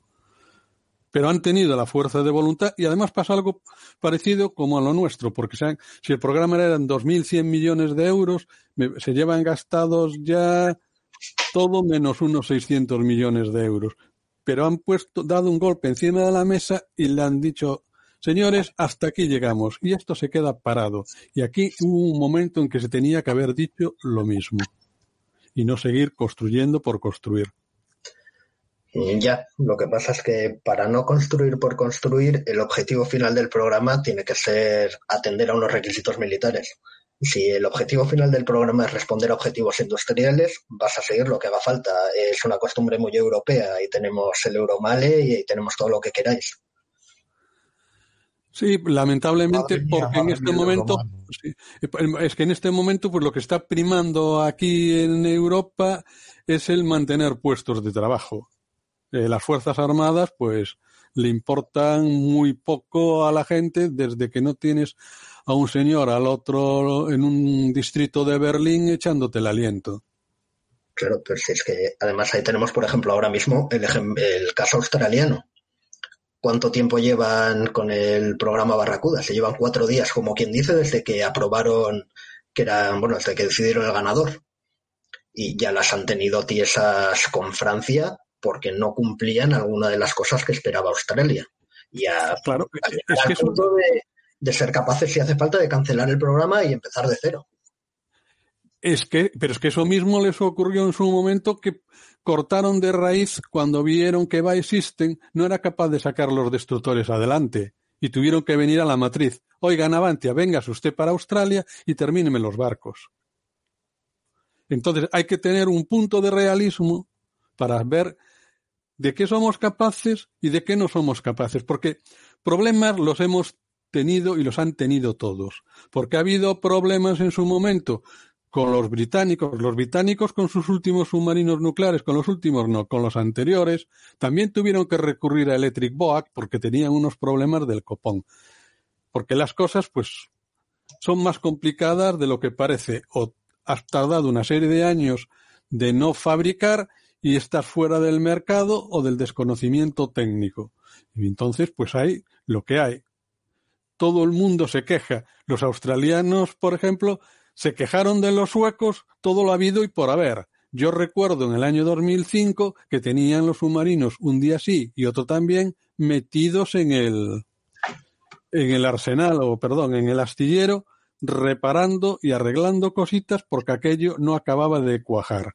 Y me imagino que en un submarino japonés, como no tenemos mucho contacto y no leemos revistas japonesas ni prensa japonesa, pues tendrán también sus cosas, salvo que tengan un código de silencio alucinante. Aquí a lo mejor, como todos hablamos, sepamos o no, pues las cosas salen, surgen y se conocen un poco más. Luego solo hace falta que venga un periódico que tenga poco que escribir en esos días para que a una noticia chorra y que no tiene sentido ninguno le, le den una serie de vueltas para que llame la atención y entonces estemos todos estemos en la boca de todos. Evidentemente que todos los... Eh, perdóname, si me permites, por avanzar, yo creo que más eh, el contexto industrial y de época general ha quedado claro y ahora eh, os invito a explorar eh, el siguiente paso. Habíamos hablado, eh, nos habíamos quedado en el en esa conferencia de prensa de Aznar con Shigak y ahora tocaría esa profundizar en esa transición o ese abandono del proyecto Scorpen a empezar el programa S80. ¿Os parece? Vale, vale. Adelante, o sea, plantea las preguntas que creas y vamos intentando responder. Vale, pues muy fácil. Si te parece, eh, Cristian, ¿cuál es el empujón final que nos lleva a abandonar Scorpion y a pasar a ese 80? Pues es una pregunta eh, que seguramente no tenga respuesta, aunque parezca mentira. Ah, creo que fue más eh, el tema industrial que otra cosa. Es decir, eh, ya estábamos con los PEAS y demás, se vio la oportunidad de cuadrar el círculo y ver que la Armada podía tener submarinos, pero que estos revertían verdaderamente en la industria, que además eh, nos permitían dar un golpe sobre la mesa y hacer algo novedoso. Ya estaba el tema de la IP de por medio y al final eh, unos por otros dieron el triple salto mortal. Vale, y aquí yo tendría una pregunta. ¿Por qué para los PEAS, que de hecho habría que aclarar eh, el acrónimo, programas de... Especiales de armamento. Especial de armamento, o sea, los grandes programas del cambio de siglo en España, que estamos hablando del Eurofighter, del Leopardo 2, etcétera, ¿por qué no era suficiente con nuestro 40% de los Scorpen para cubrir las expectativas de industria? Mm, vamos a ver, yo desde mi punto de vista, eh, en mi opinión, y de alguna otra gente, eh, ahí se da una situación, o sea, hay un grupo de presión que está llevando el asco a su sardina y la empresa empieza a trabajar por libre. No es que no, no es que haya una decisión no puede haber una decisión de decir no quiero Scorpen porque no funciona, porque en aquel momento Scorpen sí que funciona, porque Scorpen se está fabricando para Chile, porque Scorpen se está fabricando para Malasia. O sea, hay clientes. El submarino tiene demanda. Y ya habían empezado, se, habían iniciado las eternas eh, discusiones con los indios, que no se sabía a dónde podían llegar pero que había un camino marcado. ¿Qué ocurre? Que en ese momento yo creo que dentro de la propia empresa y de que hay gente que está trabajando en el Scorpen, han tomado la decisión con el visto bueno de quien sea, en el Ministerio de Defensa, en la Armada Española o donde corresponda, de empezar a trabajar sobre el modelo S80, el primigenio S80. Y entonces ahí hay un periodo de tiempo en el que a la par de que se está trabajando en Scorpen, Navantia empieza a hacer sus pinitos y echar la patita por debajo de la puerta enseñando la tarjeta de visita del S80. Y esto no gusta. Entonces ahí surgen las desavenencias y empiezan las preguntas. Ahí es cuando se empieza a preguntar, eh, pero a ver, ¿qué está pasando aquí? Porque quedamos en que vuestro presidente dijo que el camino a recorrer es este otro. Ahí empiezan una serie de rencillas. Pues yo, más allá, o sea, lo de las rencillas es algo cierto. De hecho, llega a haber algún concurso internacional en el que Navantia se presenta con el S80, mientras se supone que todavía va de la mano del Scorpion, ¿no? De, de CN con el Scorpion. Pero hay otro asunto que, que va casi en paralelo en esa época y que me parece muy interesante. Y es que Ah, eh, antes de los, las prejubilaciones y demás que acometió Navantia, la capacidad de la empresa en cuanto a diseño, la cantidad de especialistas, de ingenieros senior que tenía y demás dedicados a submarinos, al programa Scorpion y demás, era muy diferente a la que tuvo justo después de las prejubilaciones. Es decir, buena parte de los mejores ingenieros se fueron a su casita con 47, 50 años y Navantia perdió una cantidad ingente de capital humano. y menos, ¿eh? Y de menos edad. Yo te puedo decir que gente con, que lleva desde los 40 años prácticamente en su casa y que a lo mejor sea en el mismo programa del Ministerio de Industria en el que este que os habla se fue para la calle, gente de esos astilleros se fue para su casa y no ha trabajado nunca más. Eso es. Entonces, eh, también me gustaría llegar a saber, tampoco tiene una respuesta fácil, hasta qué punto lo que yo digo que es un triple salto mortal eh, no lo era tanto. Es decir, la empresa igual estaba mucho más capacitada de lo que pensamos y se encontró con una situación en la que hubo que escindir partes, prejubilar, etcétera, que dio con todo al traste de repente. O sea, eh, igual no hay o sea, no hay tantos culpables como pensamos, sino que también es una parte importante todo lo que ocurrió al Sí. Bueno, también hay que poner al que nos escucha en el, en el tiempo, ¿eh? Y ahí estamos hablando ya tranquilamente del año 2005, sino del 2006. Pues estamos hablando de Sí, se crea New Ether el 30 de julio de 2004. Que por eso las fechas es, que hay que ir marcando las fechas en todo momento porque y por es, importante y te va marcando muchas decisiones de por qué se toman o no se toman y se sigue con las anteriores. De hecho, Navantia se crea el 1 de enero de 2005 y se queda con las instalaciones de Ferrol, Cádiz y Cartagena. Entonces, por dar datos, eh, claro, se vendieron los astilleros civiles de Izar de aquella manera y se hizo un ERE para 3.983 trabajadores que pasarían a la, pues, a la situación de prejubilación con 52 años y una antigüedad mínima de 5 en la empresa. Pero es que no fue solo eso. O sea, para que nos hagamos la idea, en Navantia Cartagena, que es lo que nos interesa ahora, eh, quedaron trabajando alrededor de 1.000, 1.100 trabajadores de los 3.000 que tenía antes de la reorganización. Es decir, que si igual realmente sí eran capaces de hacer el S80 cuando se tomó la decisión de ir por ese camino. Pero es que de repente se encontraron con que no eran capaces eh, seguramente ni de hacer una, una semirrígida. O sea, pasaron a una situación lamentable.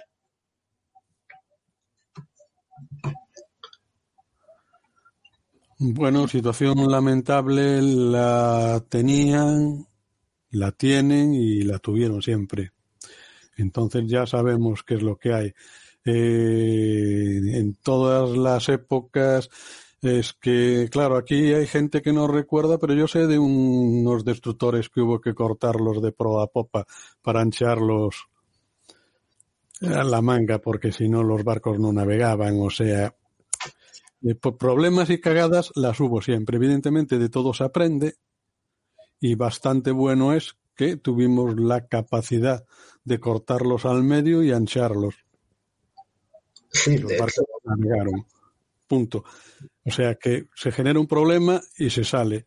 Pero bueno, eh, tú esperas, porque aquellos eran otros tiempos donde no podías preguntar y mucho menos por temas de defensa, porque si no acababas ante un consejo de guerra y mucho más si comentabas alguna cosa fuera de lo normal.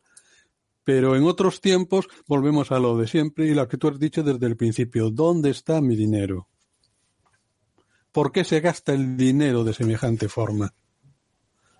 Yo no estoy en contra de que se investigue y de que se desarrolle y de que se saque un submarino, pero bueno, hay un principio en cualquier procedimiento industrial o cualquier procedimiento de la vida, solo tenemos que mirar a nuestros hijos cuando eran pequeños de pasos cortos y asentados. El día que querían correr mucho se esmorraban. Sí, de hecho, fíjate.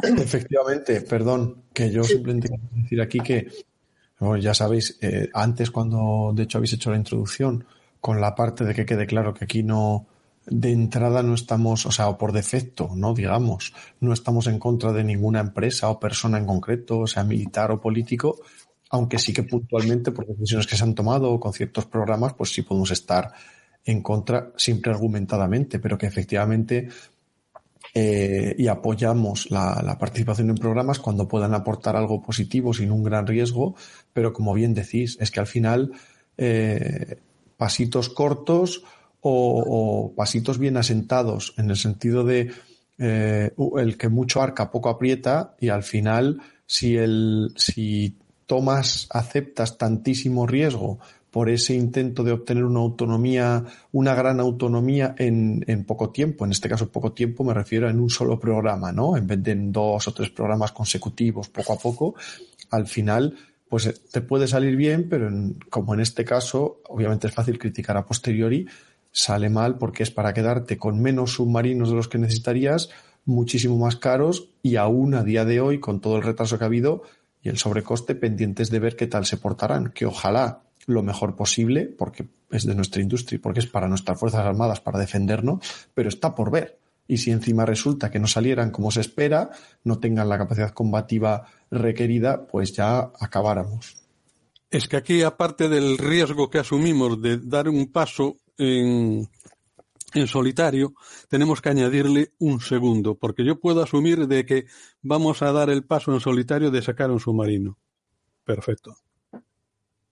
Ya hemos estado construyendo antes uno por entregas y con los planos del fabricante. Ya hemos estado desarrollando partes en otro.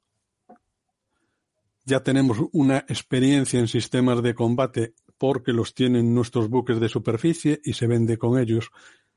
Se usan aquí y se usan en el extranjero.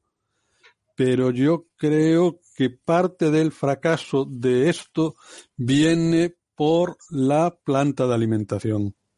Yo creo que fue ya el doblar las apuestas con el tema de la IP era ya lo que faltaba para el premio.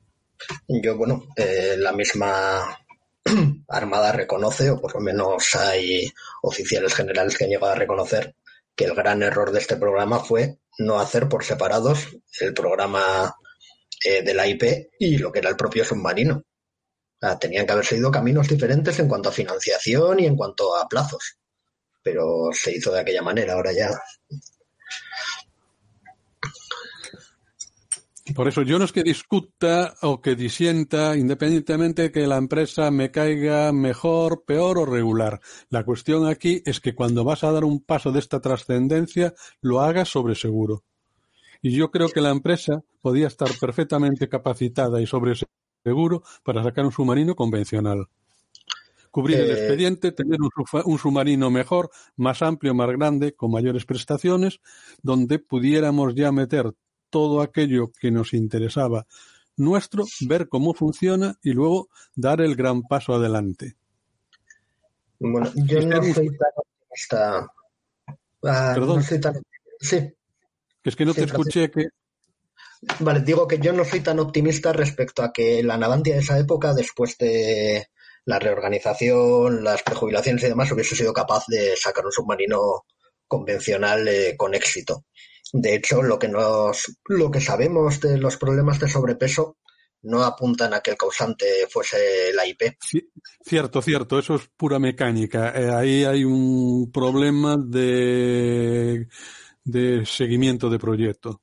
Claro. que se tenía que haber estado revisando todos los planos activa y por pasiva, pero eh, no quiero entrar en detalles porque... Sí, porque además, perdóname, pero es necesario para nuestros oyentes, o sea, yo hay que dar gracias al Altísimo de que sé lo que es el IP y aunque ya lo hemos explicado un poquito, o sea, hemos eh, al menos eh, desarrollado lo que, lo que significa el acrónimo, yo creo que sería bueno para los oyentes que están poco puestos en temas de mar, y a mí seguro que yo voy a aprender cosas nuevas, que nos expliquéis eh, cómo se llega a esa decisión de la IP, qué ventajas teóricas iba a tener y cuáles son los ingredientes principales del portazo que nos llegamos a meter con eso. bueno, yo antes quería, antes, si me permites, y una matización cortita a esto que acaba de decir Cristian. Vamos a ver. Eh, nos gustan y estamos contentos con las fragatas que tenemos, ¿verdad? Sí. Bueno, no es de recibo que después de haber construido un determinado número de ellas para nosotros y para otros, en un momento determinado te encuentres con que una de las unidades que se va a entregar, a pesar de que los planos dicen que una serie de mamparos y compuertas tienen que tener un giro a izquierda, a derecha o lo que corresponda, se entreguen al revés. Año 2005. Investigar por ahí y sabemos de qué buque hablamos. Yo no lo quiero decir. Entonces, ¿cómo se puede llegar a ese extremo? A mí que me lo expliquen. Bueno, y, que lo descubra, y que lo descubra, y que lo descubra la dotación de quilla. Y eso y que digan que no pasa nada. Pero señores, ¿a qué estamos jugando?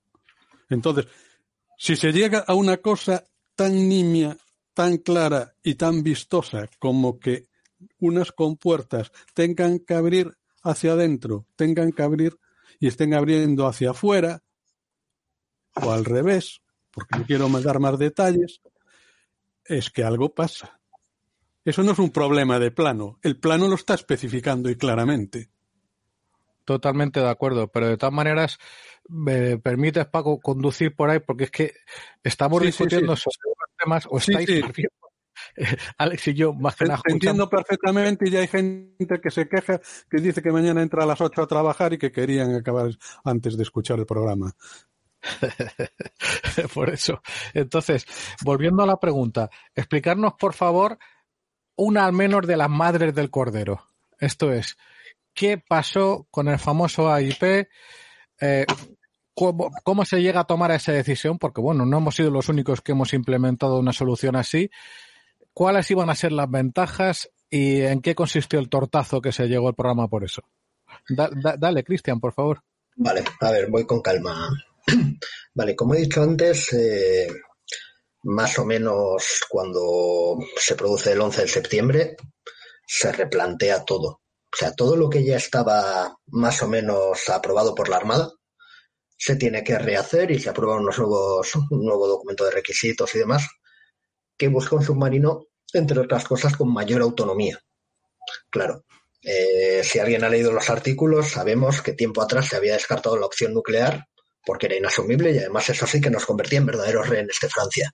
De hecho, Francia llegó a ofrecernos toda la tecnología que quisiéramos para desarrollar un sistema de propulsión nuclear para submarinos, pero era algo que, España ni se podía permitir, ni la sociedad estaba a favor, ni bueno, y nadie quería ser eso, eh, el esclavito de Francia.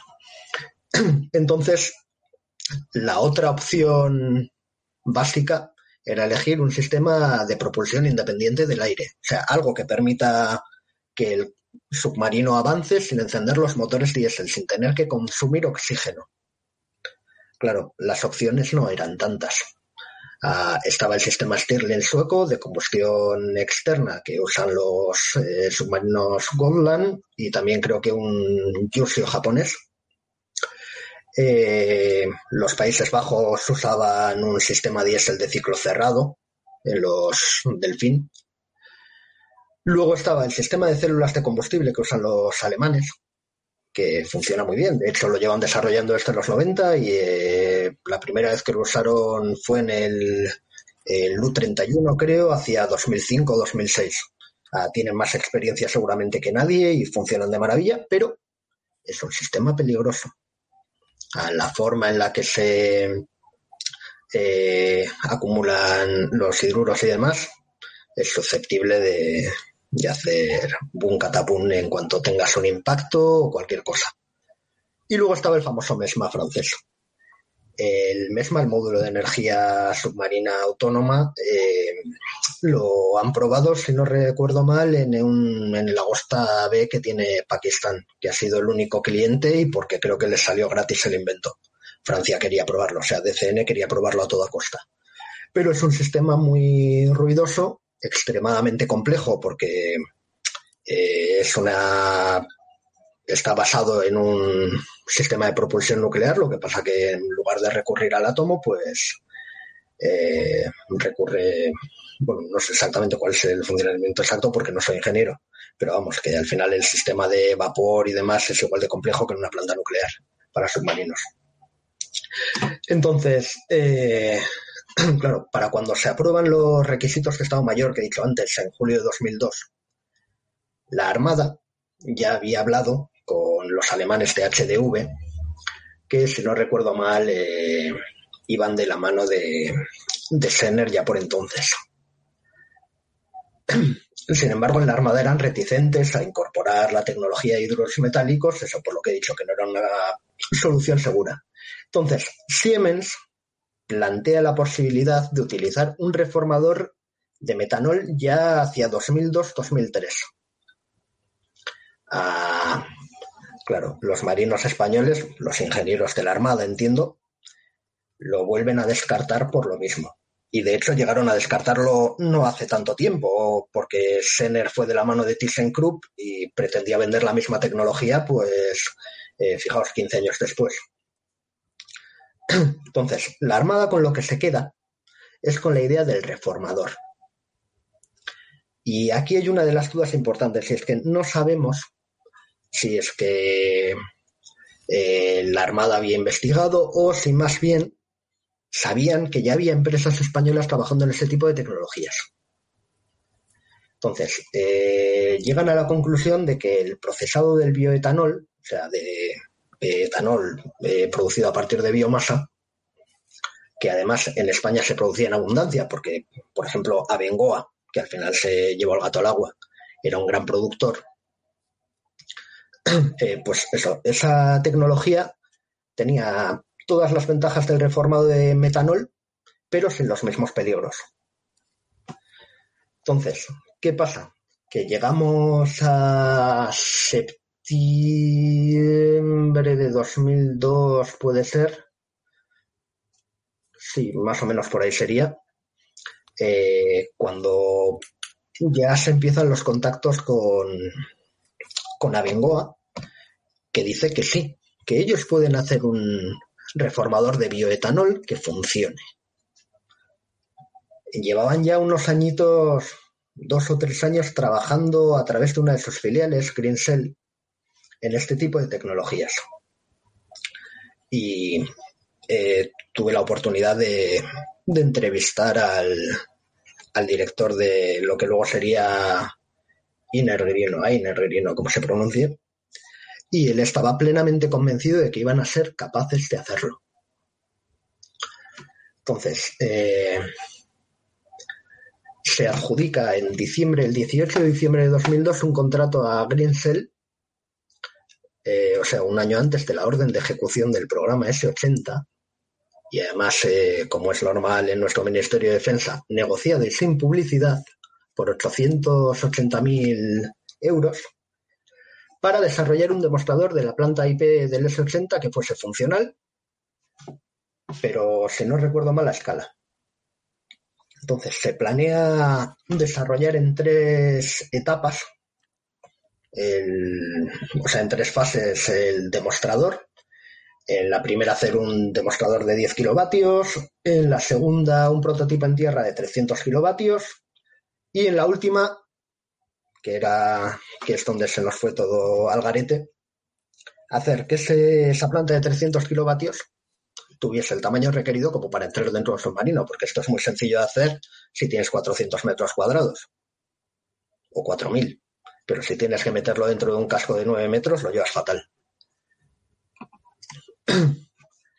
Entonces, eh, a lo que vamos. Eh, por una parte estaba la Armada, trabajando con Greencell, y ya empezando a darle vueltas, o más bien en serio, a lo que sería el futuro reformador. Pero luego estaba por medio Izar Motores. Izar Motores, que es una división de, bueno, de la por entonces Izar de ahora Navantia, había eh, estado colaborando con el fabricante alemán MTU, que además eh, sabemos que, bueno, que es uno de los motorizadores más importantes del mundo, entre otras cosas los carros de combate Leopard y demás llevan eh, motores MTU. Y entre Izar y MTU habían llegado a su vez a un acuerdo con el fabricante de células de combustible estadounidense Fuel Cell y habían instalado en la planta, en la planta de Cartagena, si no recuerdo mal, una pequeña pila. Ah, esto no, no, es que sea muy importante, pero quizá le dio alas a, a lo que luego sería Navantia para meter mano en el programa.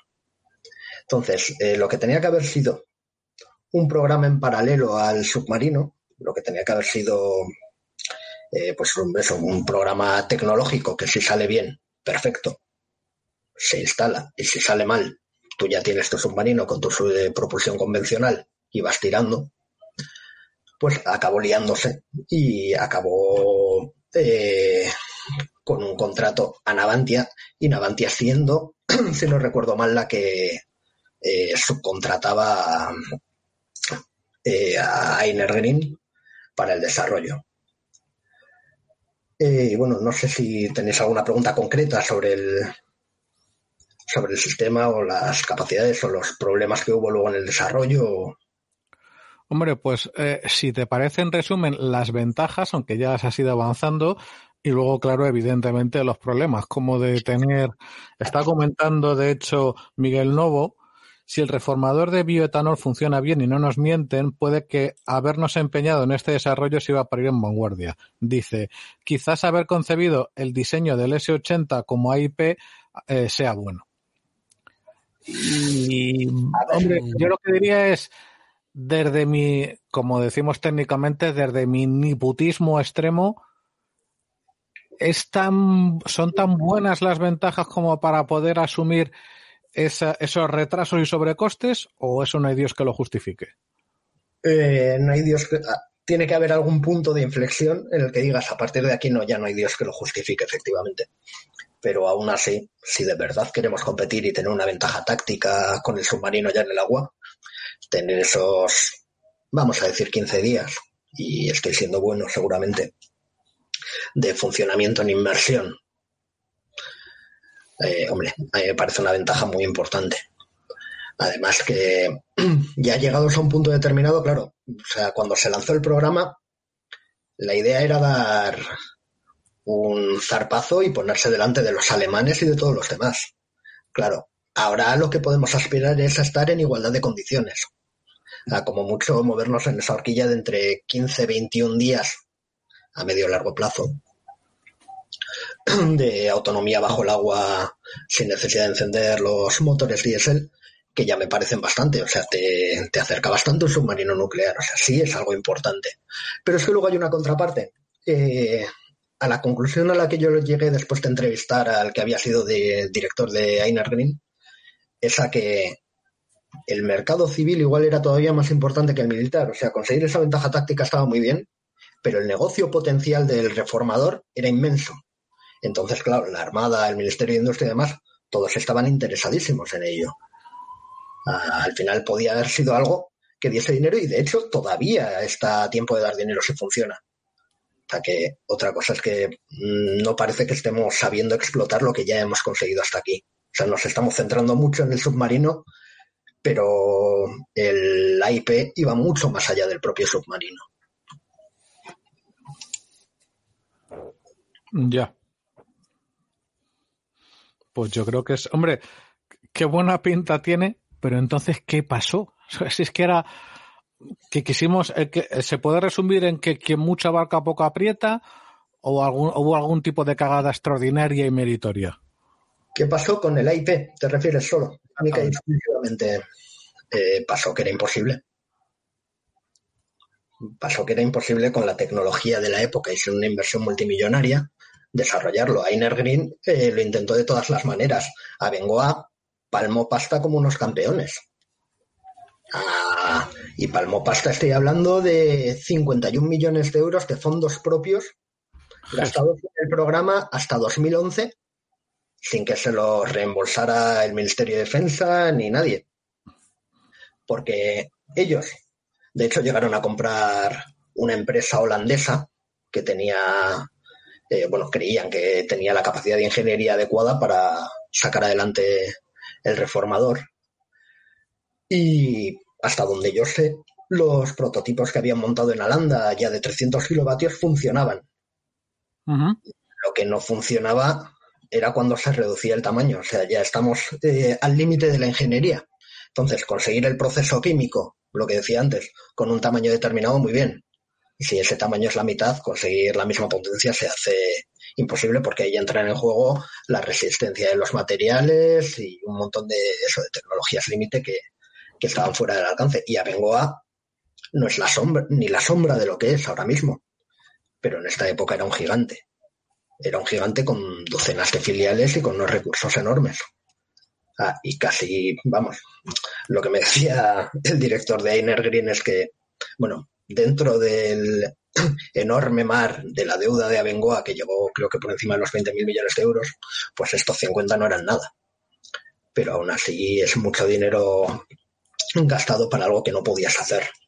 Entonces, eh, claro, la cosa se va complicando no solo porque ellos no puedan reducir el tamaño hasta llegar al, eh, pues al volumen requerido, para entrar, pues claro, el hueco era limitado. Sino porque además eh, Navantia, como eh, no tenía la capacidad de ingeniería necesaria después de las prejubilaciones para hacer eh, con éxito el diseño en detalle del buque. Iba cambiando constantemente los planos.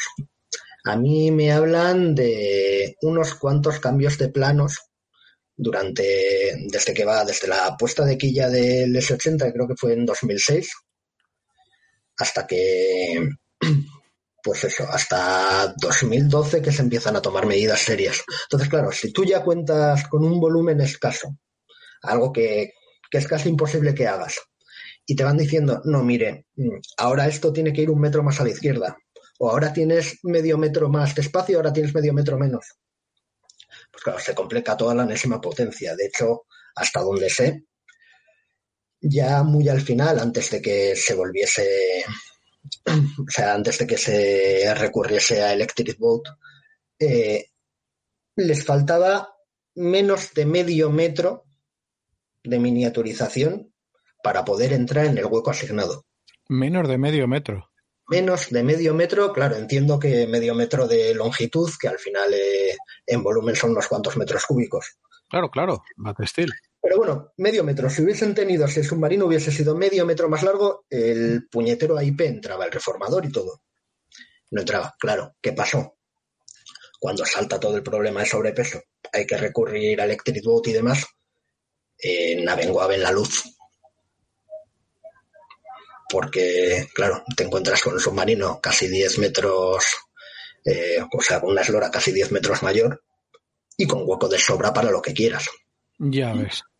Pero eso pone el proyecto en, en stand-by porque si hasta entonces habían tenido cambios de planos y demás, os podéis imaginar lo que supuso toda la reingeniería del, o sea, todo el rediseño del submarino porque la gente cree que rediseñar el submarino consistió en meter un segmento más de, eso de 9 metros o lo que sea y soldar y punto. Pero no tuvo nada que ver, no se metió uno, sino tres y en puntos diferentes porque había que mantener la estabilidad, la flotabilidad y demás. Ah, fue complejísimo el rediseño. Entonces eh, tuvieron unos años de estar, no diré de brazos cruzados, porque seguían intentando desarrollar las tecnologías. Y de hecho, la prueba de que no lo habían conseguido es que hubo que recurrir eh, otra vez a Sener y demás para intentar mover el proyecto, pero sí que por lo menos eh, ya supieron que iban a poder hacerlo porque ya tenían un, o sea, el hueco que necesitaban para meter el reformador que ellos podían diseñar.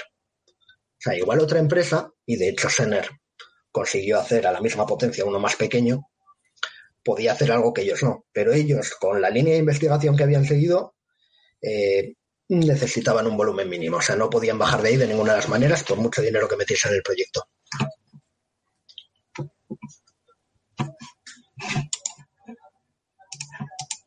Y no sé si tenéis alguna pregunta más eh, sobre el tema de la IP o. Yo creo que está muy claro, que era sobre antes incluso lo había resumido muy bien. De un triple salto mortal, pues quisimos meterle un par de tirabuzones más y el saltador pues ya no dio más de sí. Y entonces, ¿en qué situación nos encontramos a partir de ahí? O sea, en primer lugar, ¿cuál es la horquilla de fechas en las cuales se termina por aceptar que el problema tal y como estaba no tenía solución? Vale, a ver, se habla siempre de la IP, pero el problema gordo fue el sobrepeso. Quiero decir, es lo que determinó después que se pudiese implementar el IP y demás. Al final, eh, si tú no tienes el casco, si tú no tienes el envase, da igual lo que le quieras meter dentro. Entonces, eh, el problema del sobrepeso saltó, bueno, no sé si recordáis eh, noticias de varios confidenciales digitales y demás eh, hablando de eso, del submarino que no flota, de un error en los decimales y cosas por el estilo.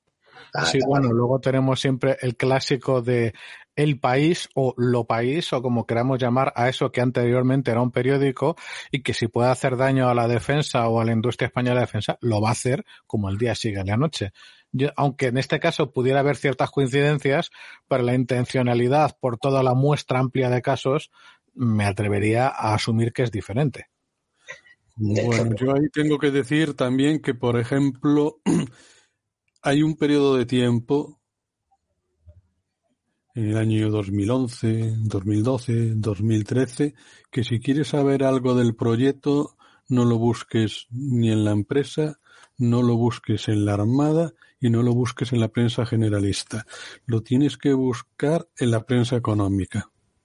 Porque a rebufo de lo que representa para ciertas empresas este proyecto, la prensa económica lo tiene en mente o los analistas lo valoran y entonces te, cuando empiezas a encontrarte con noticias tanto en El Economista como en Cinco Días, por ejemplo, que empiezan a hablar de los problemas de, del buque y de la situación a la que se puede llegar en algunas de las empresas que están colaborando en el proyecto. Por cierto, nos afirma, perdón, nos pregunta Sebi Correa, dice, lo que no se habla es del reformador de técnicas reunidas. Dijeron que también funcionaba. ¿Qué pasó? el reformador de técnicas reunidas funcionaba. Ah, de hecho, ocupaba menos volumen que el reformador de que se ha llevado al agua, que es el de Abengoa junto a Navantia. Eh, a ver, vamos a ver. Siempre digo lo mismo. A mí, como no me paga ninguna de las dos empresas, ni Abengoa ni Técnicas Reunidas, puedo decir lo que quiera.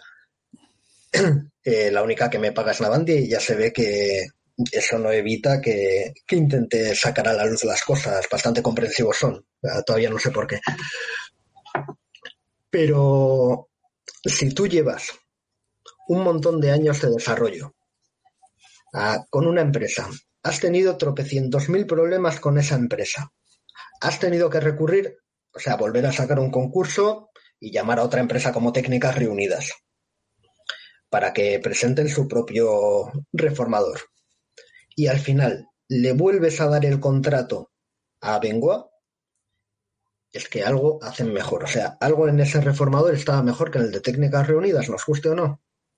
Ah, porque llegó a haber un secretario de Estado de Defensa, y no diré quién, que dijo que por encima de su cadáver se volvía a recurrir a Bengoa. Y aún así se lo dieron. Y en la Armada no querían a Bengoa, y aún así tuvieron que confiar en Abengoa. Entonces, entiendo que o la solución era más fiable o era más avanzado, lo que se quiera. Los altos técnicos no los vamos a tener. Pero está claro que si se lo volvieron a dar, es que funcionaba mejor. Muy bien. Entonces, volviendo con el tema principal, nos encontramos con que ya se toma una decisión, se han acumulado años de retraso y además empiezan a aparecer como nos acabas de comentar y recordamos en algunos digitales menciones a sobrepeso y demás, comentarios jocosos y, etcétera. ¿Qué ocurre entonces?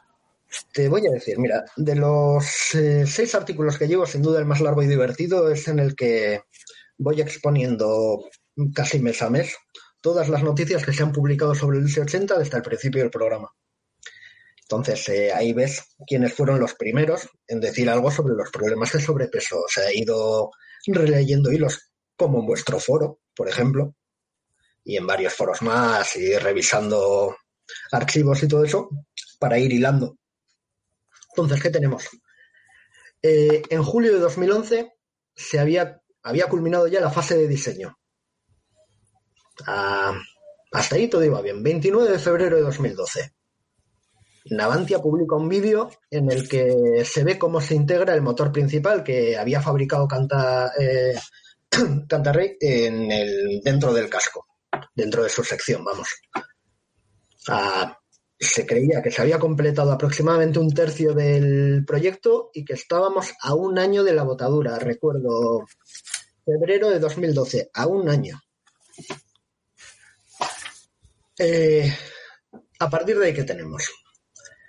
Revista Naval, seguro que la mayoría conocéis el medio. Fue en 2013 y seguramente en base a algún tipo de macutazo.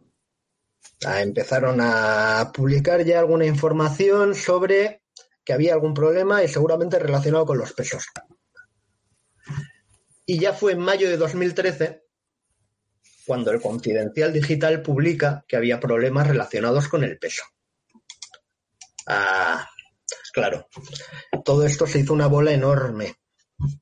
A una bola enorme porque de pasar a decir que había un problema de sobrepeso, se empezó a hablar eh, seguramente sin la más mínima idea de un submarino que no flotaba. Eso es que fue eh, absolutamente, eh, bueno, previsible para cierta prensa, mejor dicho, porque hay que decir, aquí nadie dice que fue la prensa Sí, sí, di perdona. Sí, digo que fue la prensa de todos los signos, o sea, aquí no se salva ni Dios. Ahí, yo, mira, yo me vas a perdonar que rompa una lanza por Esteban Villarejo, porque le sigo leyendo mucho tiempo y para y pensando que es prensa generalista y no especializada, se mueve, no da puntada sin hilo. nunca le he pillado en un error mínimamente serio, vaya. Y además, sobre todo, te pones a comparar con defensa en el resto de prensa o en los digitales y válgame la Virgen de España, o como nos comentaba antes un compañero, bueno, ya no solo la prensa, si comparamos con que quien tiene que vigilar esto, que es el parlamentario, eh, eh, iba a decir una palabrota, así que solo diré electo, y ese, esa, esa persona o persone pregunta que por qué los S80 no se va a meter en la X de las F100, bueno, aquello cuando lo publiqué fue divertido. Madre mía, eso es eso hasta, hasta yo que no ando siguiendo todo como vosotros dije, madre mía aquello fue enorme, pero bueno, sí, igual se puede integrar en algún mástil o algo, no sé. Es cuestión de, darle vueltas al concepto porque igual esa señora inventó algo, algo nuevo. Por supuesto, hombre, ah, no hay que olvidar que las, no reconocido. las capacidades y la capacidad antiaérea de un submarino es la vital y capital, por supuesto, para poner un sistema de ese nivel. Pero eso da muestra de quién forma la, bueno, no es que se ponga al zorro a vigilar el gallinero, ¿no? Pero eh, lo que ponen son unos auténticos incompetentes, e inútiles y muchas veces que no tienen nada que ver porque que tengas o dejes de tener estudios, porque a lo mejor te puede entretener un o te puede gustar un tema de estos y sabes más que, que la Wikipedia de turno. Pero sí demuestra de que a la Comisión de Defensa pues se manda a cualquiera. Yo, desde luego, aquí solo quería decir que efectivamente, y que nos pueden decir, y, de hecho se dice, no, bueno, es que, por ejemplo, eh, por poner un ministro, un, un, esto, una, alguien de, la, de una comisión, en este caso de defensa, no tiene por qué ser experto en defensa, puede ser un gestor económico, administrativo, de proyectos, bla, bla, y siempre diré en estos casos, vale, si yo no lo niego, pero especialmente si es un cargo que va a opinar de ello y más aún ya si es públicamente, ya ni te cuento, tiene que tener, si no unos conocimientos mínimos, algún asesor o grupo de asesores detrás que le ponga los mínimos de lo que debe saber y de lo que no debería decir bajo, bajo ninguna circunstancia. Es que, como bien decís, no tienen ni ese conocimiento mínimo o ni se molestan en saberlo, ni en que quien está con ellos les asesore un poquito decentemente. Pues tú puedes ser un gestor, pero no puedes decir barbaridades auténticas de lo que se supone que estás gestionando. O sea, eso es que. Pero ahí estás metiendo el dedo de la llaga. Quiero decir, sí, efectivamente esa gente tiene asesores, pero hay que conocer a sus asesores, ¿eh? Que hay cada uno. Eh, que cobran, que también hay que reconozcamos, Cristian, que pobrecitos, que, es que cobran poco. No, no, no, no, no, no, no, que va así. Ojalá. No estamos hablando del típico puesto político designado a dedo de un asesor que cobra eh, 120.000 euros al año o 300.000. Eh, en algunos casos estamos hablando casi de becarios. Hasta no hace tanto tiempo, la costumbre, porque he conocido a algunos, era recurrir generalmente a oficiales. Había teniente coroneles, comandantes coroneles, que asesoraban a algunos diputados o a los partidos políticos pero eso cada vez se ve menos. O sea, ahora ves gente con los currículums que son de risa. Estoy de acuerdo, es verdad. Es verdad. Sí, sí, eso es además nivel becario y, para abajo incluso, ¿no? Retomando el tema de los problemas de sobrepeso, la prensa y demás. Sí, por favor. Efectivamente, por ejemplo, Esteban, eh, bueno, eh, Sí hay equivocaciones, algunas las tengo puestas en el stop, pero no son de mala voluntad. Es decir, a él le llegan informaciones, las intenta contrastar, pero no tienen por qué ser siempre correctas. No es tan fácil. Respecto al resto de la prensa, evidentemente, es un tema de deontología. Si tú o tienes motivación económica porque vives de una o dos empresas determinadas, no te vas a jugar tu contrato. Eso me lo puedo jugar yo que vivo a suscriptores. Pero una publicación como Infodefensa Defensa es imposible y no significa que lo que hagan está mal. Ah, pero hay que entender de qué viven. Y el resto de la prensa, los confidenciales, si necesitan hacer clickbait y necesitan un volumen determinado de visitas, tendrán que sacar el titular que haga falta para llegar a ese volumen de visitas. Y no hay escrúpulo ninguno. Entonces. Pero, pero ninguno en absoluto. Ninguno, ninguno. De hecho, mira, te voy a relatar cómo fue. 26 de febrero de 2013. Titular. Los submarinos S-80 crecen en eslora y tonelaje. Y esto fue en revista naval. Lo que he dicho, seguramente un macutazo, porque eh, o sea, se empieza a hablar de que los S83 y S84 podrían formar una subserie, eh, que se podrían superar los 72 metros de eslora total, incrementar el desplazamiento, pero no se sabe el por qué. Entonces, eh, ya sabemos cómo es esto. Lo hemos visto recientemente con el tema de los cazas marroquíes que casi bombardean Barcelona. Ah, un trabajador. A Barcelona iban a llegar a Montpellier, tío. Además, no solo eso, sino con F5. Sí, eso es. Entonces. Eh, hombre, es que son los destructores estelares de Marruecos.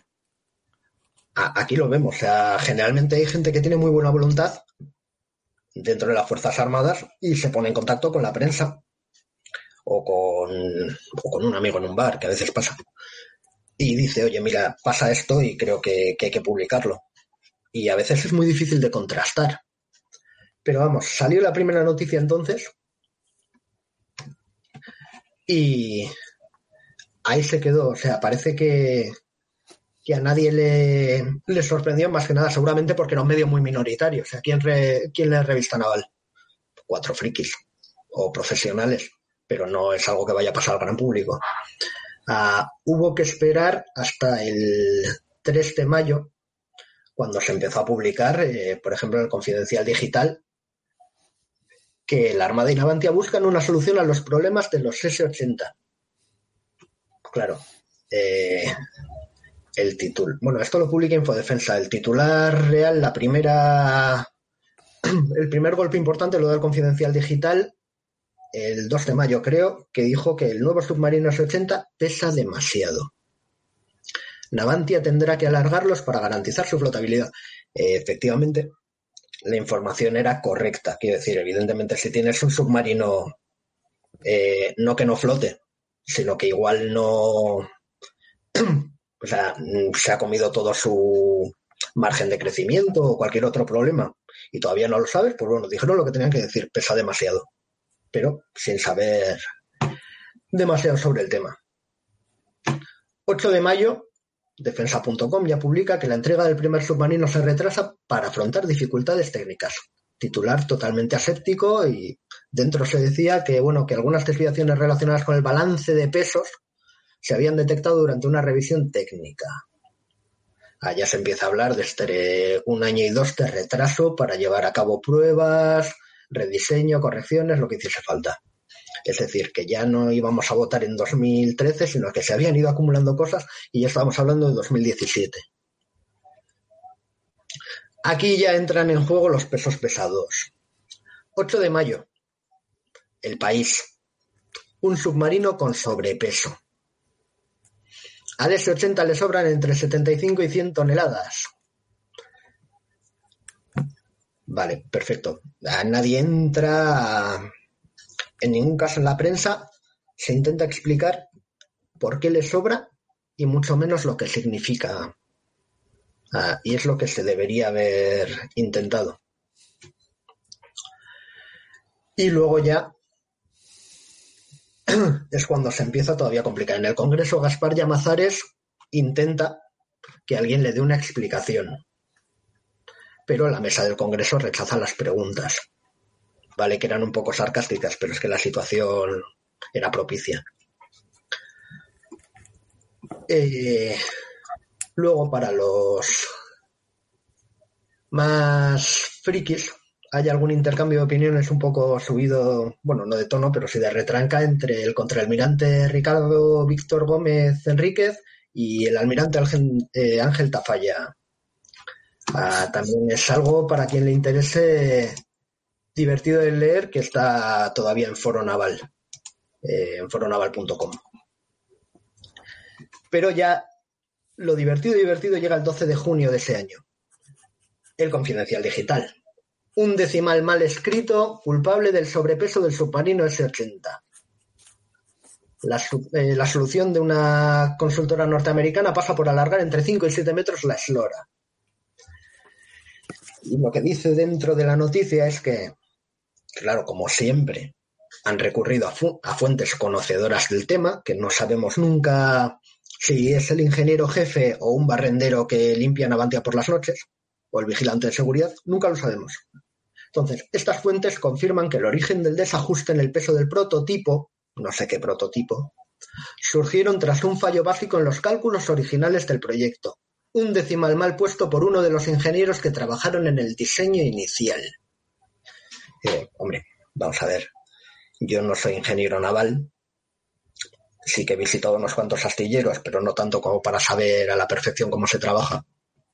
Pero resulta bastante impensable que en un proyecto que ya en origen eran sobre los 2.000 millones de euros se puedan cometer fallos de, decimales, más que nada porque hay revisiones, los cálculos se hacen por ordenador, hay programas de diseño en 3D, hay empresas que eh, prestan asesoría en cuanto a ingeniería, incluso ISTEFE, que es pública. Entonces, no parece racional decir que haya podido haber una desviación por un decimal. Pero es que lo mejor de todo es que esa, noticia no sale de la nada, no se la inventó el confidencial. Solo se limitaron a copiar una información aparecida en la prensa extranjera. en concreto, el día anterior, el 5 de junio, fue mm, Rafael Bardají, que no sé si le conocéis, pero debería saber de qué habla por su trayectoria. El, y la información está refiriéndose a Bardají, lo que se dice es que un exfuncionario español dijo que el programa puede ser rastreado a un mal cálculo. Alguien, al parecer, colocó un punto decimal en el lugar equivocado. Fue un error fatal. Claro, este hombre había sido director de la Oficina de Evaluación Estratégica del Ministerio de Defensa. O sea, no era alguien ajeno al tema, no era alguien que fuese a decir que había que poner una Aegis en un submarino. Tenía que saber algo más, o eso se espera. Pero eh, en algunas declaraciones a un medio extranjero se le fue la lengua y ahí empezó todo. Claro, a partir de ahí, ya 16 de junio, el país empieza a decir que la corrección del sobrepeso iban a ser 800 millones de euros, que es un brindis al sol maravilloso porque nadie podía saber cuánto iba a costar por entonces aquello. Y sería ya en julio cuando el por entonces secretario de Defensa, Pedro Argüelles, eh, ya sale a dar la cara. Y es cuando dice que sí que hay un problema de sobrepeso, que el desvío era del 8% y que para solucionarlo había que reprocesar la ingeniería, estudiar en qué zonas del casco hay que realizar el alargamiento y hacerlo. Ahora bien, ¿qué dice también Argüelles en esa misma declaración? Que el techo del programa, que por entonces eran 2.135 millones de euros, no se iba a cambiar. Claro, si tú has construido prácticamente un submarino entero y además, eh, como querían dar carga de trabajo al astillero, cumplir plazos y demás, en realidad habían iniciado los cuatro que estaban en diferentes fases. Y tienes que rediseñar, alargar y descartar secciones, porque eh, evidentemente si hay un rediseño general, algunas que ya estaban construidas no se iban a adaptar a ese rediseño pues parece bastante aventurado decir que no vas a subir el techo de gasto. Es decir, es imposible que lo que tenías que hacer con 2.135 millones, si ya has construido la mitad y tienes que descartar mucho, puedas hacerlo con ese dinero. Entonces es cuando ya se empieza a hablar de quedarse con tres submarinos o hacer dos series distintas, etcétera, etcétera, etcétera. Ah, de hecho, el 24 de septiembre, otra vez el Confidencial Digital decía eso, que el fracaso del S-80, que pesaba demasiado, obliga al gobierno a dejar en tres los cuatro submarinos previstos inicialmente. Ah, evidentemente, la armada de tres submarinos no quiero ir ni hablar, porque tres submarinos no nos sirven. A cuatro nos sirven a muy duras penas y eso que tienen tasas de disponibilidad mucho mejores que sus antecesores. Pero tres ni en broma. Es decir, eh, tenemos eso. Siempre digo que hay que volver a pensar en términos del eje eh, Canarias, Estrecho, Baleares. Pero aún así, incluso ni pensando en los archipiélagos, tenemos dos, tres fachadas marítimas con un O sea, si tenemos tres, solo podemos poner uno y a veces dos submarinos en el agua. Con eso no hacemos de ninguna de las maneras. Entonces, claro, os podéis imaginar cuál sería la situación dentro de la Armada, en el Ministerio de Defensa, las presiones industriales. Se juntó todo. Ah, y además, faltaba mucha información porque el gran problema de todo esto es que seguimos sin saber la mayoría de las cosas. Por ejemplo, 3 de octubre el colectivo Lontra se les presupone bien informados, porque buena parte del colectivo eh, han sido marinos, o lo son, empezó a hablar eh, a través de revista naval de que el problema del, sobrepeso era causado por el AIP. Eh, no, no lo era. Ah, no lo era. Eh, lo que pasa es que como no teníamos información, tampoco podían saberlo y lo que ellos presentaban entonces, por lo menos todavía recuerdo aquello, me pareció perfectamente plausible.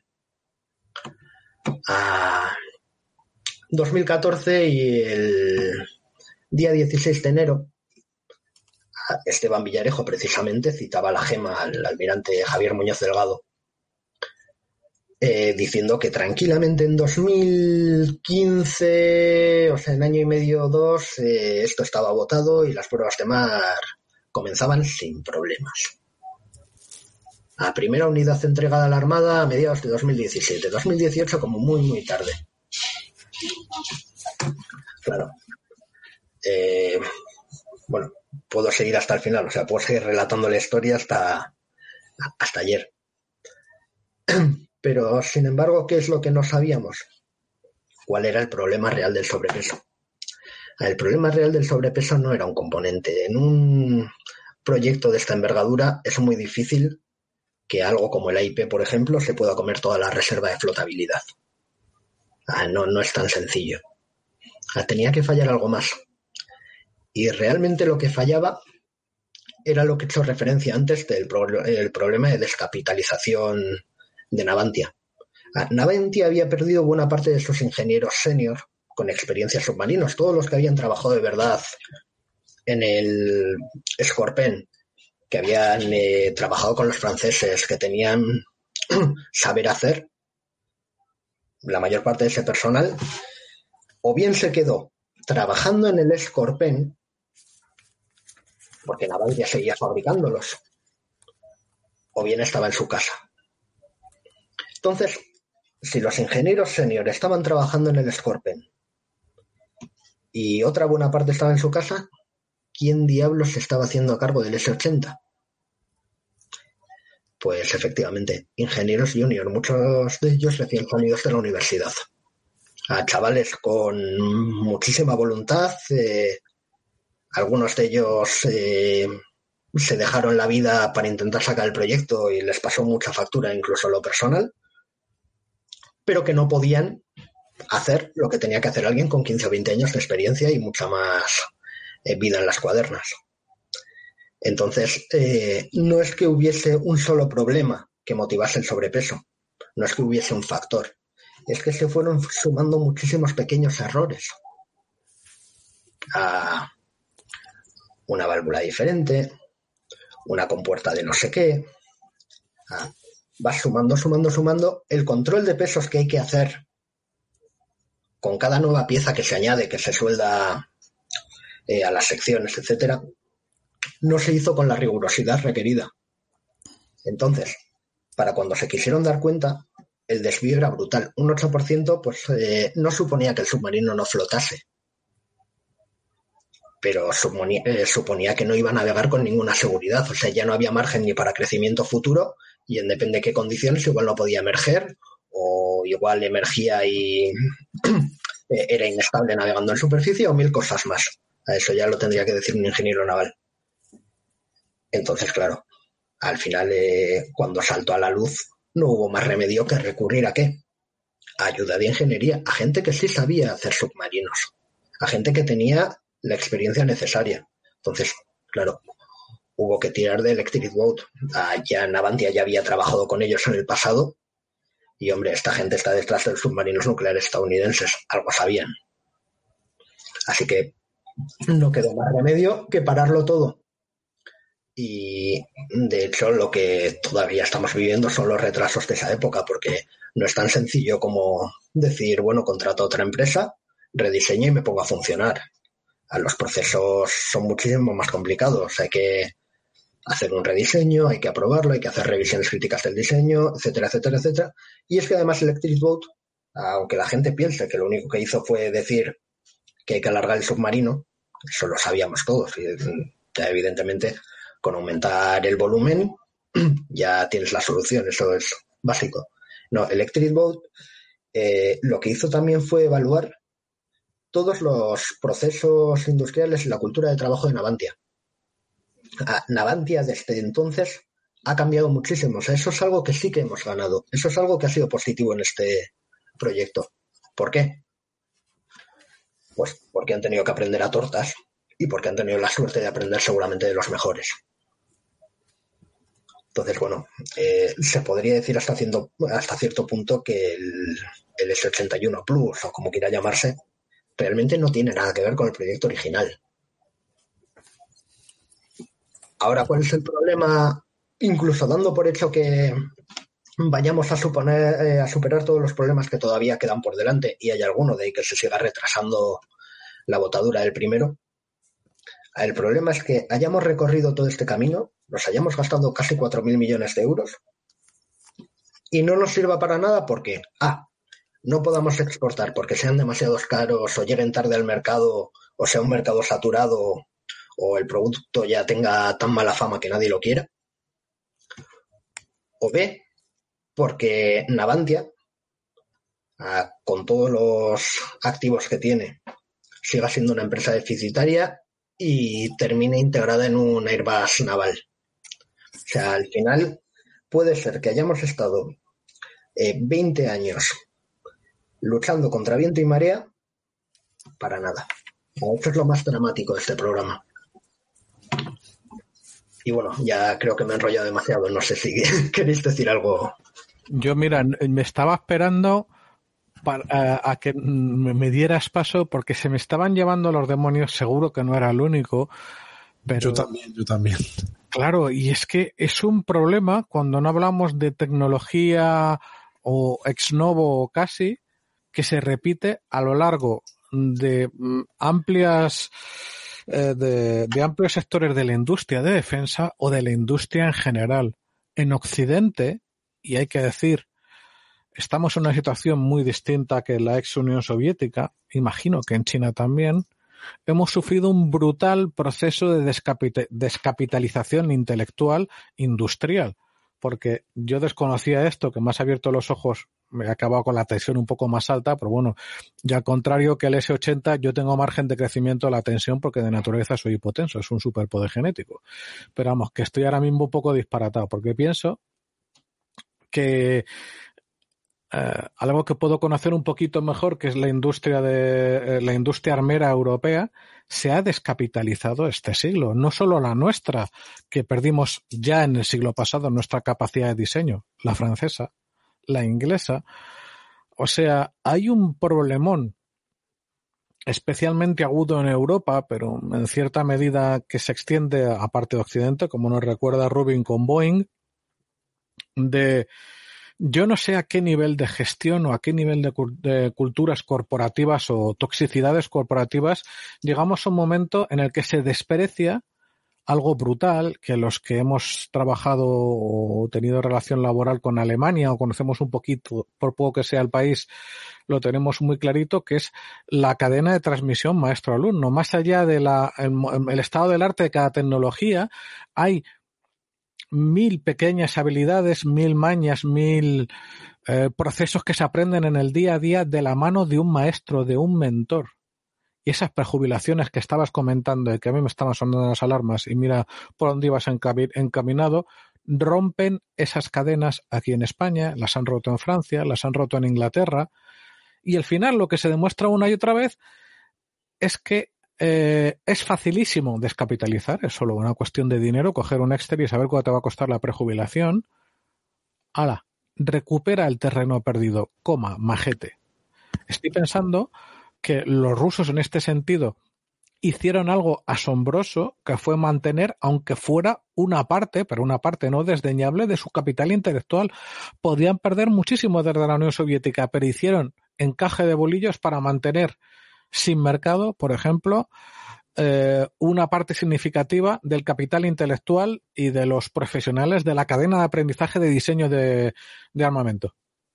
Es acojonante porque ellos estaban flotando en un mar de Kalashnikovs y no mandaron a todos a sus casas, hicieron lo imposible y ahora les rinde. Entonces, a lo que me lleva a mí es seguro que en vuestros sectores podéis contar mil historias como la que estoy contando yo ahora mismo. Esto es particularmente dramático, ha tenido un peso en millones de euros brutal, ha tenido una, un coste de oportunidad bestial, es una amenaza para nuestro futuro operacional y estratégico, pero más allá de eso es un problema común. O sea, mm, quien tenía que tomar decisiones sobre el futuro de las fuerzas de trabajo las ha tomado eh, desde una óptica miope, no, lo siguiente. Desde luego, yo esta cuestión no me voy a alargar más por no, pero solo quiero decir que efectivamente la ya la descapitalización en general industrial, ¿no? La pérdida de capacidades industriales, pero que al final, como todo, la industria, las máquinas, los ordenadores, las mesas de dibujo, las llevan humanos a día de hoy y la, la descapitalización humana es terrible porque efectivamente es perder todo ese bagaje, todo ese saber hacer que decís, ese know-how, de que dan años de experiencia en otros proyectos, con otros compañeros y con los mejores, con otras empresas o con otros países que sean más punteros en esos aspectos, como decías también ese ejemplo, Christian, ¿no? Con Electric Boat.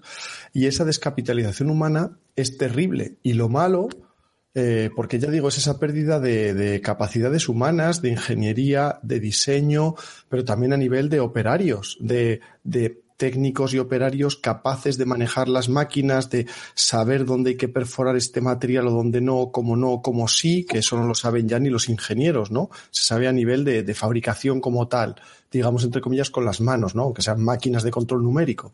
Y eso además, eh, lo malo es que estas empresas, es que al final parece que empresas grandes o pequeñas, porque como bien decías Juan, lo estamos viendo en, todas las empresas, también en las nuestras, el, el, hecho de que parece que hay una tendencia, por lo menos en España, a preferir gastarse menos dinero eh, asignando eh, esas eh, asignando esas partes del trabajo a mano de obra barata para lo que es ese trabajo, es decir, eso ingenieros recién titulados o jóvenes con poca experiencia, con pocos títulos, porque son mucho más baratos que un ingeniero ya mm, con su buena experiencia, que ya requiere un salario mayor, unas mejores condiciones, conciliar vida familiar y laboral porque ya tiene su familia.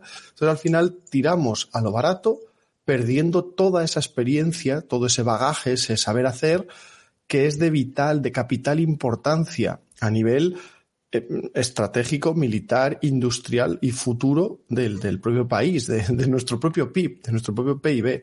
Entonces es, gravísimo el, perder a esas personas, perder ese conocimiento, ese bagaje. Eso es terrible y es mucho más insustituible que comprar una máquina más o menos moderna o una patente, porque el capital humano es lo más difícil de sustituir y como bien habéis dicho, luego de, conseguir entrenar, formar y dar experiencia a las nuevas generaciones como para alcanzar eso. Porque entre otras cosas, efectivamente, es que ese capital humano valioso con experiencia es el que forma a los nuevos. Si ya los has echado o los has retirado o los has mandado fuera, ¿quién va a formar a los, a los actuales? Solo la teoría y los libros. Desde luego eso es, es una falta de visión, un cortoplacismo eh, terrible. Pues mira, digo más, ya volviendo otra vez al tema militar, porque igual nos estamos yendo un poco. Sí, perdón. Sí, no, no, no, no, no tiene nada de malo. Es evidente que es un tema que nos afecta como sociedad y como país. Pero volviendo sobre lo militar, está claro evidentemente que los dividendos de la paz fueron eh, un falso ahorro. Es decir, ahorramos muchísimo en gasto de defensa, o más bien, diría, hemos perdido muchísimo en muchas capacidades. Pero es que traducido eh, a términos de la Armada Española, hemos estado a un tris, a puntito, de perder cualquier capacidad submarina. Es decir, eh, lo importante no es tener submarinos, es tener tripulaciones formadas. Si nos llegamos a quedar, si el proyecto eh, S80 se alarga todavía un poquito más, o sea, el riesgo, ya hemos tenido que acometer la quinta gran carena de los S70 que quedan. Eh, si se hubiese alargado más, o sea, tenemos tripulaciones para empezar que no están navegando con la debida seguridad, porque cada vez que haces una gran carena que abres el casco del submarino, pierde resistencia estructural. O sea, no es, eso ya no es broma, ya tenemos el ejemplo de Lara San Juan, como para saber que no se puede jugar con determinadas cosas.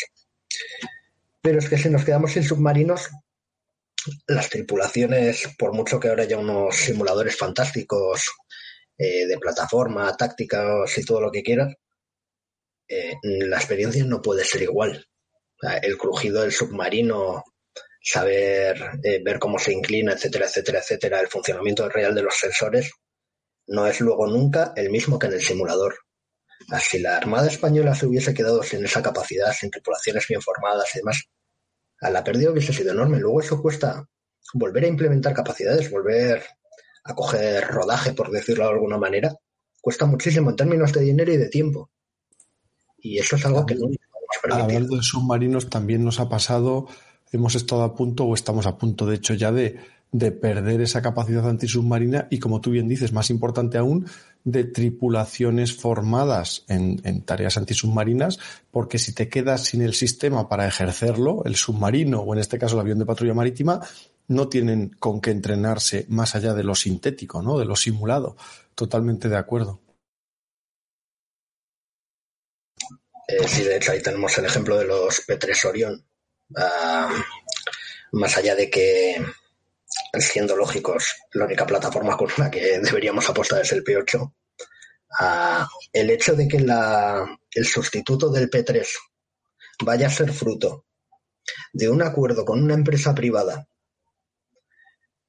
eh, que en cierto modo te está haciendo chantaje porque sabes que si no se va a ir o va a reducir eh, las plantas que tiene España los puestos de trabajo, ya dice mucho de cómo funciona todo. O sea, es un error mayúsculo. No podemos confiar eh, la defensa a los intereses industriales. Que vayan de la mano si es posible está bien, pero si te ves obligado a elegir, los intereses que tú tienes que defender, en este caso como político desde el Ministerio de Defensa, son los del país.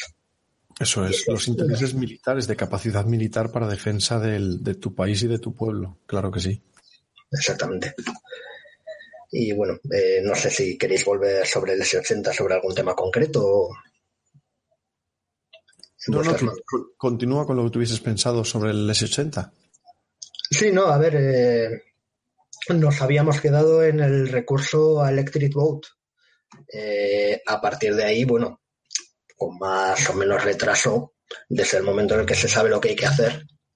Eh, lo difícil fue llegar a hacerlo, porque la verdadera diatriba en todo este tiempo, lo que paralizó durante meses el proyecto, fue saber que se había consumido prácticamente todo el capital inicial, todo el presupuesto inicial, y que no teníamos ni un puñetero submarino.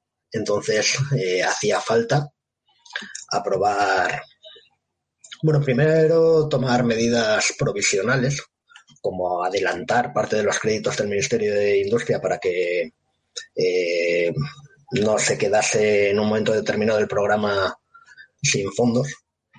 Y luego ya eh, volver a, aprobar el, eso, la ampliación, el nuevo techo de gasto hasta los 3.900 y pico millones.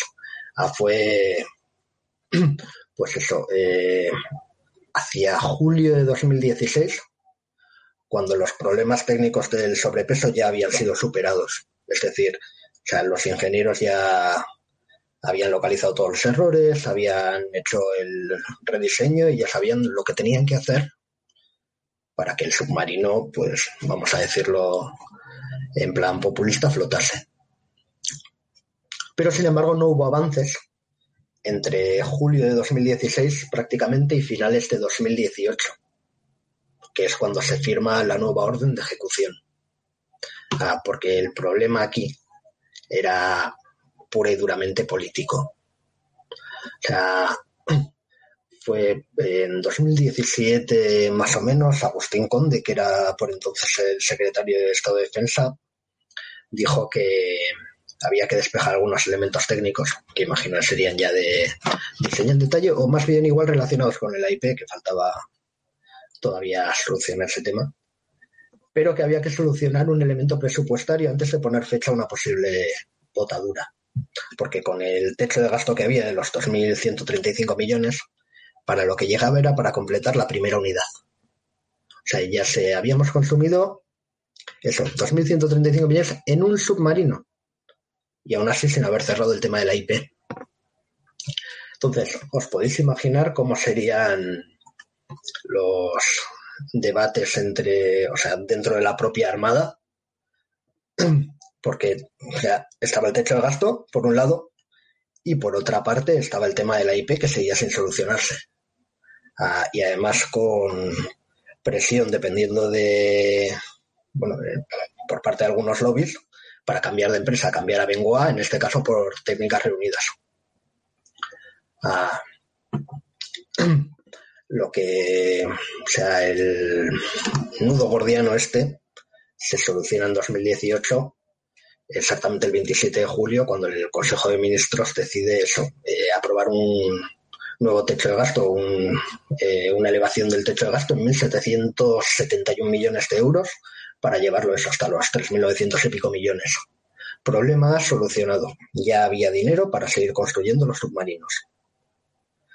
Ahora bien, había que conseguir que eso, o sea, había que dar una propulsión a IP a esos submarinos y ahí estaba el, el otro problema gordo que obligó a recurrir a técnicas reunidas. Ah, si nos acordamos, hemos dicho antes que hacia 2012, antes de todo el problema del sobrepeso, eh, decía que le faltaba medio metro para cuadrar el reformador de bioetanol que tenían operativo dentro del hueco que tenían asignado el submarino, dentro del compartimento. Eh, claro, la empresa se quedó estancada ahí. Y sin embargo, eh, había otras dos empresas españolas que parecían estar logrando avances. Ah, por ejemplo, en 2014, eh, ya había anunciado que había completado su pila de combustible, pero para un reformador de metanol, porque iban de la mano de, de ThyssenKrupp. Entonces trabajaban para los submarinos alemanes. Y eh, luego Técnicas Reunidas, que estaba trabajando en su propio reformador de, de bioetanol, había conseguido más o menos por esas fechas un prototipo a escala 1.12 funcional. Y además el lío con técnicas reunidas es importante porque Abengoa tiempo atrás había tenido que recurrir a técnicas reunidas precisamente para partes del reformador de bioetanol que no eran capaces de, de terminar de diseñar o de conseguir que funcionasen. Entonces, eh, ahí hubo un lío también entre las dos empresas porque, claro, eh, técnicas reunidas, como es lógico, lo que quería era que se renegociase el contrato y que apareciese también como contratista del mismo y Abengoa se negaba. Abengoa, lógicamente, también miraba por sus intereses. Entonces, al final, eh, lo que se eh, bueno, hay que tener también en cuenta porque, o sea, si no lo digo no se ve el cuadro completo, que ya por entonces, hacia 2012, 2013, eh, Abengoa empezaba a estar en una situación muy, muy delicada. Ah, todo el tema de las renovables le pasó facturas, se habían metido en demasiados proyectos en demasiados países y su pasivo era enorme. O sea, llegó a sumar miles o decenas de miles de millones de euros de deuda. Entonces, no parecía la empresa más adecuada para finalizar el proyecto. O sea, ya empezaba a dudarse desde dentro del Armada y del Ministerio de Defensa que fuesen capaces de sacar adelante el proyecto. Y mientras tanto, como decimos, técnicas reunidas presionando y fichando, por ejemplo, antiguos almirantes para eh, hacer labores de lobby y vender su proyecto al Ministerio de Defensa. Entonces, lo que pasa al final es que el Ministerio de Defensa decide que las dos empresas trabajan en paralelo. Ah, fue, si no recuerdo mal, en verano de 2014 más o menos, cuando Técnicas eh, Reunidas empezó a trabajar oficialmente en su propio eh, reformador y demás para, para el S80. Eh, al final, de una forma u otra, se tomó la decisión de que fuese a Bengoa. las dos habían logrado demostrar la, viabilidad de, de sus propios sistemas hacia 2018. Y ahí había otro problema y es que el casco del S81 ya lo habían cerrado. Entonces, eh, aquí el problema era el riesgo tecnológico, es decir, tú tienes una planta IP y un casco cerrado. Entonces, ¿cómo metes la planta IP en el casco cerrado? Pues tenía que ser por una escotilla en concreto. Entonces, claro, eso eh, te limitaba a que cada componente de la planta IP tuviese como mucho eh, unas medidas determinadas, porque tenían que entrar por ahí por narices. Porque había dos opciones. O metías los componentes y los ensamblabas dentro del espacio asignado, o metías no componentes, sino piezas o incluso materias primas o como lo queramos llamar, componentes, eso, eh, tuberías tal y cual, y soldabas y construías dentro, es decir, eh, fabricabas dentro del submarino. Claro, eso no lo quería nadie.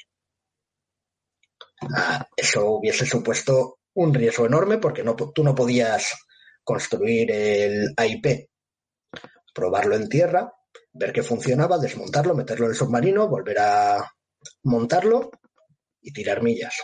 Ah, estabas hablando de jugártelo todo eh, a una carta y cruzar los dedos para que saliese bien. Entonces, yo sospecho, aunque no, puedo demostrarlo, que una de las razones por las que finalmente se decantaron por Abengoa es porque eh, sus componentes sí entraban. O sea, ellos sí podían ensamblar el IP dentro del submarino. Aún así, lo que he dicho antes también, eh, alguna otra ventaja tendría para que después de tantos encontronazos, finalmente el Ministerio de Defensa volviese a apostar por Abengoa después de que Técnicas Reunidas se hubiese puesto tantos recursos y tanto esfuerzo en desarrollar una planta que funcionaba. Y así están más o menos las cosas ahora. Eh, Navantia, junto con Abengoa, presentaron ya su nuevo modelo de, de IP, que ahora pretenden incluso exportar. Y bueno, el programa bueno, ha sufrido retrasos por el coronavirus, cosa lógica, pero también pues, hasta donde sé, creo que por algún problema relacionado con los tubos lanzatorpedos y demás, pero bueno, ya son problemas secundarios que entiendo que se irán solucionando. Así que espero que a mediados de año eh, haya un submarino, del año que viene haya un submarino en el agua y que podamos ir a la botadura. Y bueno, no sé si queréis preguntar algo más o cualquier cosa. A mí me queda bastante claro. Y Juan, ¿ibas a decir algo? Eh, ¿Podríamos dar por supuesto que los problemas principales ya han pasado? Esa es buena. Eh, yo le doy la vuelta a la pregunta. ¿Aparecerán nuevos problemas? Quiero decir, eh, sí, has solucionado los problemas que te has encontrado hasta ahora, pero tú no sabes si algo funciona hasta que no está en el agua. Claro, al final es que el, el S81 no deja de ser un prototipo. Claro, es que estamos hablando de algo que sí, que muy bien, pero que está dentro de un astillero. O sea, estamos hablando de algo en el vacío, o sea, algo hipotético.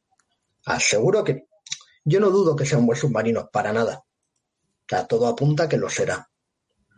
Pero las cosas no son tan rápidas. O sea, una vez lo tengamos y lo votemos, todavía queda un añito largo de pruebas de mar y es posible, y ojalá me equivoque, que haya que hacer algún retoque, algún ajuste, etcétera, que es algo normal en casi cualquier proyecto. Es decir, una vez está en el agua, eh, los marinos detectan X problemas, dan parte y hay que solucionarlos. Entonces, igual no es tan rápido como creemos eh, la entrada en servicio. Así que bueno, hay que ser bastante cautos todavía. Bueno, y cautos también en el sentido de que lo que no tenemos ni idea es de cuál va a ser nuestra situación presupuestaria, me refiero a nivel conjunto nacional después del megatortazo del, del COVID-19. Caramba, es que hemos, hemos tenido el año sin turismo y el turismo diga lo que diga cierta entidad con DNI, que no voy a denominar por la prohibición de hablar de política, es un 15% de nuestro PIB, un 12% si no me equivoco. Bueno, el turismo y aparte del turismo en sí, el sector terciario, porque incluso sin que sea turismo, ¿no? En, obviamente los bares, terrazas, discotecas han tenido una caída este año de negocio bestial, que también es un porcentaje importante. Yo iba a decir de todos modos que efectivamente es impensable que un prototipo, como es el caso, no tenga cosas que corregir, porque precisamente para eso es un prototipo, para, para detectar los defectos y corregirlos. Entonces, la cuestión es esa, si con la situación económica, el, el tortazo económico que, que, nos llevamos todos y aún más nosotros, eh, por, por cómo es nuestra, en qué está basada nuestra economía y lo que ha sucedido, si tendremos el suficiente dinero como para para esas mejoras, para las mejoras detectadas, en qué plazo solucionarlas y en qué plazo, claro, como bien decís. Sí, mira, están preguntando ahora si creo que exportaremos. Yo, mira, eh, yo rezo porque... Bueno que lo pregunta Yago de cosas militares, por cierto. Hola, Yago. Buenas, Yago. Yo rezo porque lleguemos a exportar, porque, a ver, a mí me toca hacer un papel que es el de malo y es el de sacar a la luz los fallos en la medida de lo posible. Pero tenemos que tener muy claro que si el programa sale mal, si es un fracaso, si no exportamos, perdemos todos. No solo el dinero que hemos invertido y que sale de los impuestos, perdemos como país. O sea, si Navantia fracasa con el proyecto, si no conseguimos economías de escala, si no conseguimos fondos para desarrollar, o sea, para dar continuidad al proyecto y que haya un S90 en el futuro, ah, podemos despedirnos. Entonces, eh, eso, sea la India o sea donde sea, o exportar aunque sea el BEST, el sistema IP de Navantia y Abengoa, etcétera, etcétera, es algo que vamos a tener que poner todos los esfuerzos como país en ello. Nos va a hacer falta mucha inteligencia económica, mucho apoyo por parte del Ministerio de Exteriores y de Industria, todo lo que se quiera. Pero es que hay que exportarlo por narices. Porque lo que decía antes Juan Luis, en la situación económica que nos espera, que nosotros volvamos a tener ocho submarinos o incluso seis, eh, me parece imposible. Si llegamos a tener el quinto, me daré con un canto en los dientes y lo dudo bastante. Yo también, por desgracia, y, qué menos, ¿no? Iba a decir además que efectivamente es que eh, tenemos que desearle bien al, a este submarino y efectivamente que consiga exportarse porque es que es bueno para nosotros, para los españoles. Como bien has dicho tú antes, es nuestro dinero de nuestros impuestos el que ha ido ahí y si se logra exportar siempre será mejor porque así los costes fijos de todo el de investigación, diseño, desarrollo, fabricación, pruebas, al menos se distribuye entre más naves aparte de lo que recibes de, beneficios de esa exportación. O sea, desde luego, netamente ojalá tenga éxito en sí, que sea un buen, un buen navío y que desde luego lo exportemos sería lo ideal, vamos. O como dices, las partes importantes de él, no ese, esa propulsión independiente de, del aire, AIP o otras cuestiones. A mí me ha venido a la cabeza una duda, o más bien confirmar lo que, lo que has dicho para dejarlo recalcado, y que es apuntar hacia un optimismo, optimismo muy cauto. ¿En qué sentido lo digo? Se llegó a comentar que el S-81 Peral, que Peral es el nombre que iba a recibir el navío, que no iba a tener ni AIP por motivos de calendario y presupuestarios. Eso se llegó a decir en distintos mentideros. O, a ver si me equivoco, era eso, ¿verdad? O sea, que iba a ser el 82, el definitivo, pero que el 81, ta, En lo que se quedó era en que el S83 y el S84 iban a tener de partida el módulo BEST, el IP, y que en los S81 y S82 se iba a instalar en la primera gran cadena. O sea, de momento el S81 saldrá sin eh, la propulsión IP. Sí. Eso es lo que yo entiendo, sí. Entonces no es. Vaya, se me ha ido un poco a freír puñetas el optimismo. No, es que aquí eh, optimismo más bien justito. Independientemente del, hecho de que, qué vamos a vender y a dónde vamos a ir, porque otra cosa que hay que saber es cuánto va a costar.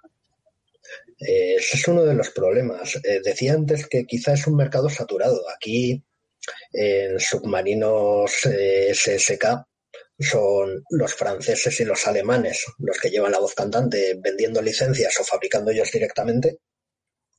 Y cada vez más, bueno, aparte de Rusia, que es otro productor tradicional que tiene clientes prácticamente cautivos, eh, China está pegando fuerte y ha conseguido exportar algunos de sus modelos. Entonces estamos entrando en un negocio que no es el mismo ahora que cuando empezó el proyecto. Por cierto, estamos oyendo hasta rumores de que Irán le vende submarinos a Venezuela, o sea. Bueno, sí, pero ahí estamos hablando de otra historia completamente distinta. Sí, los mini submarinos no cuentan.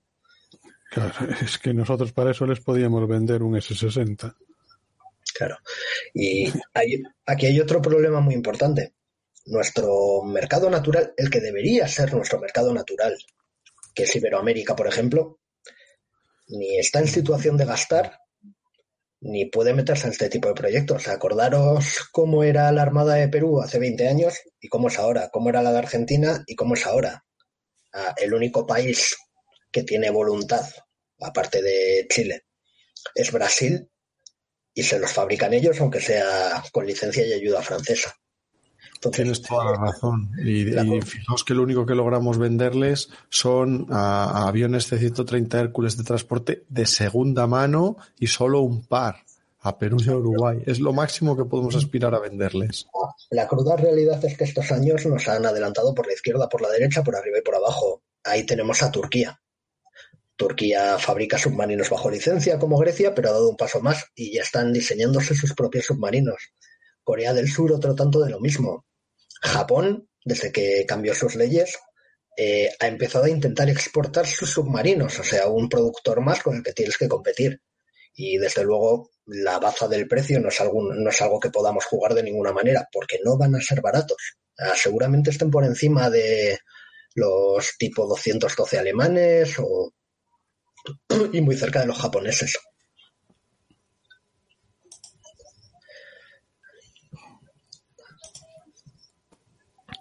¿Tú cómo verías, Francisco, eh, el estado actual?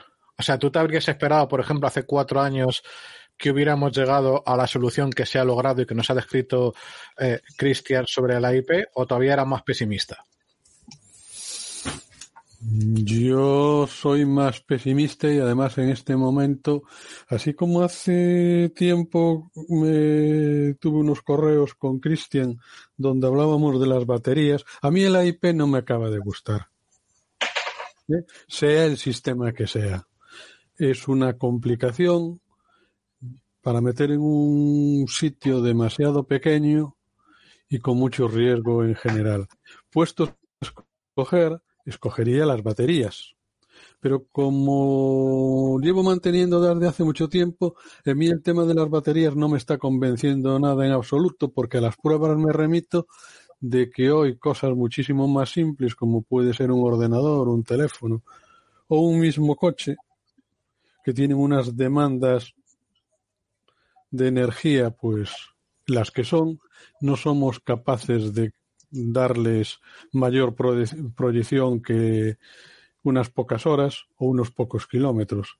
Entonces, en un aparato como un submarino, con la demanda enorme de energía que tienen, pues tengo muchísimas dudas. A mí el tema de la IP reconozco que desde el punto de vista táctico que tiene una serie de ventajas con respecto a lo habitual, pero no deja de ser el meter un, un alto, una pieza de alto riesgo en el interior del, del buque. Que estemos, que sea cierto que podamos llegar a tener dos submarinos y que vayan con este sistema, pues me doy con un canto los dientes. Pero bueno, ¿para qué? ¿Y no crees que si simplemente se hace con baterías, entonces ya sí que el programa no, no habría merecido para nada la pena? Quiero decir que el, la idea de esa propulsión independiente de aire para tener una mayor autonomía, sumergido, etcétera, era una de las claves del programa. Si al final le pones baterías, eh, como era de. para eso no merecía todo este camino, ¿no? Ya, es que a lo mejor si estuviese funcionado en los plazos previstos, se hubiese cubierto la, el fin que había previsto eh, en su momento inicial. Lo que no puede ser es de que por H o por B esto se haya dilatado en el tiempo. Porque si tú a mí me dices que en el año 2012 tienes en el agua el submarino, el S-81 con el AIP como se tenía previsto,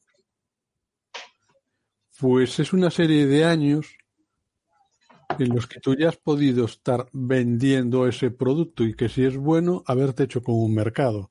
Porque los tiempos avanzan la tecnología avanza.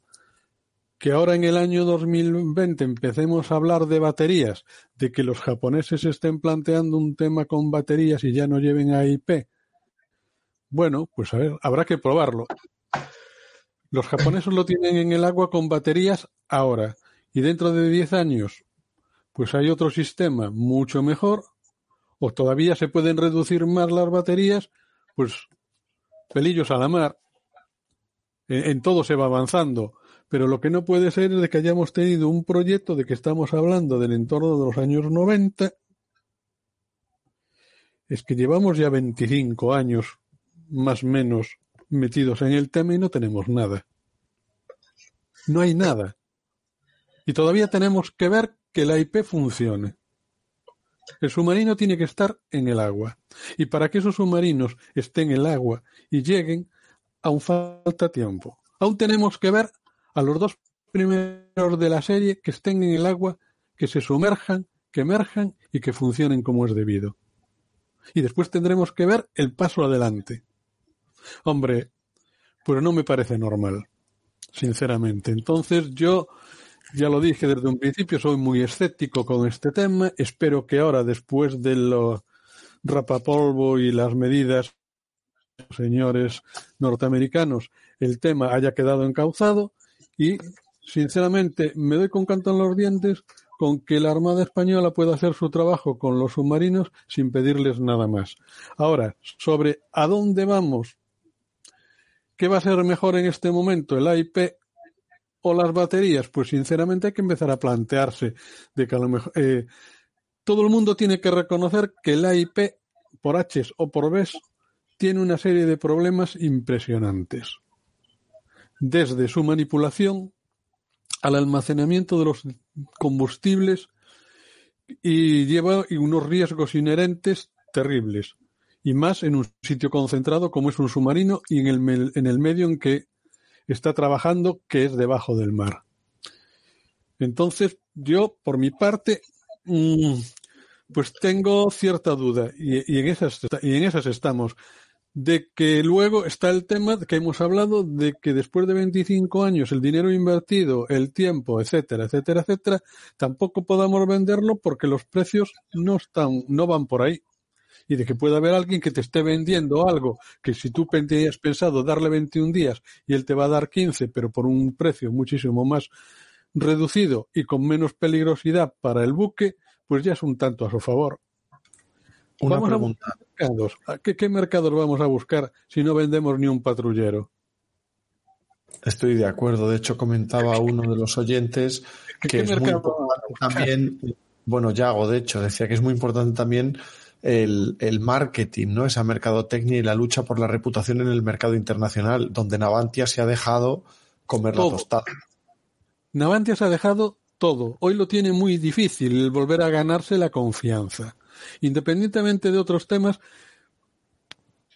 precisamente pues por la propia situación de la empresa. O sea, tú cuando vas a hacer la reforma de tu casa, te vas a buscar a alguien que tenga, que te ofrezca garantías, que lo conozcan. No te vas a ir a buscar a un Cheinias que mañana no tiene dinero ni para comprar los azulejos de la cocina y te deja la obra colgada. Y esto es algo que está latente, es una espada de Damocles que tiene la empresa, porque esta empresa el día menos pensado se puede ir al traste.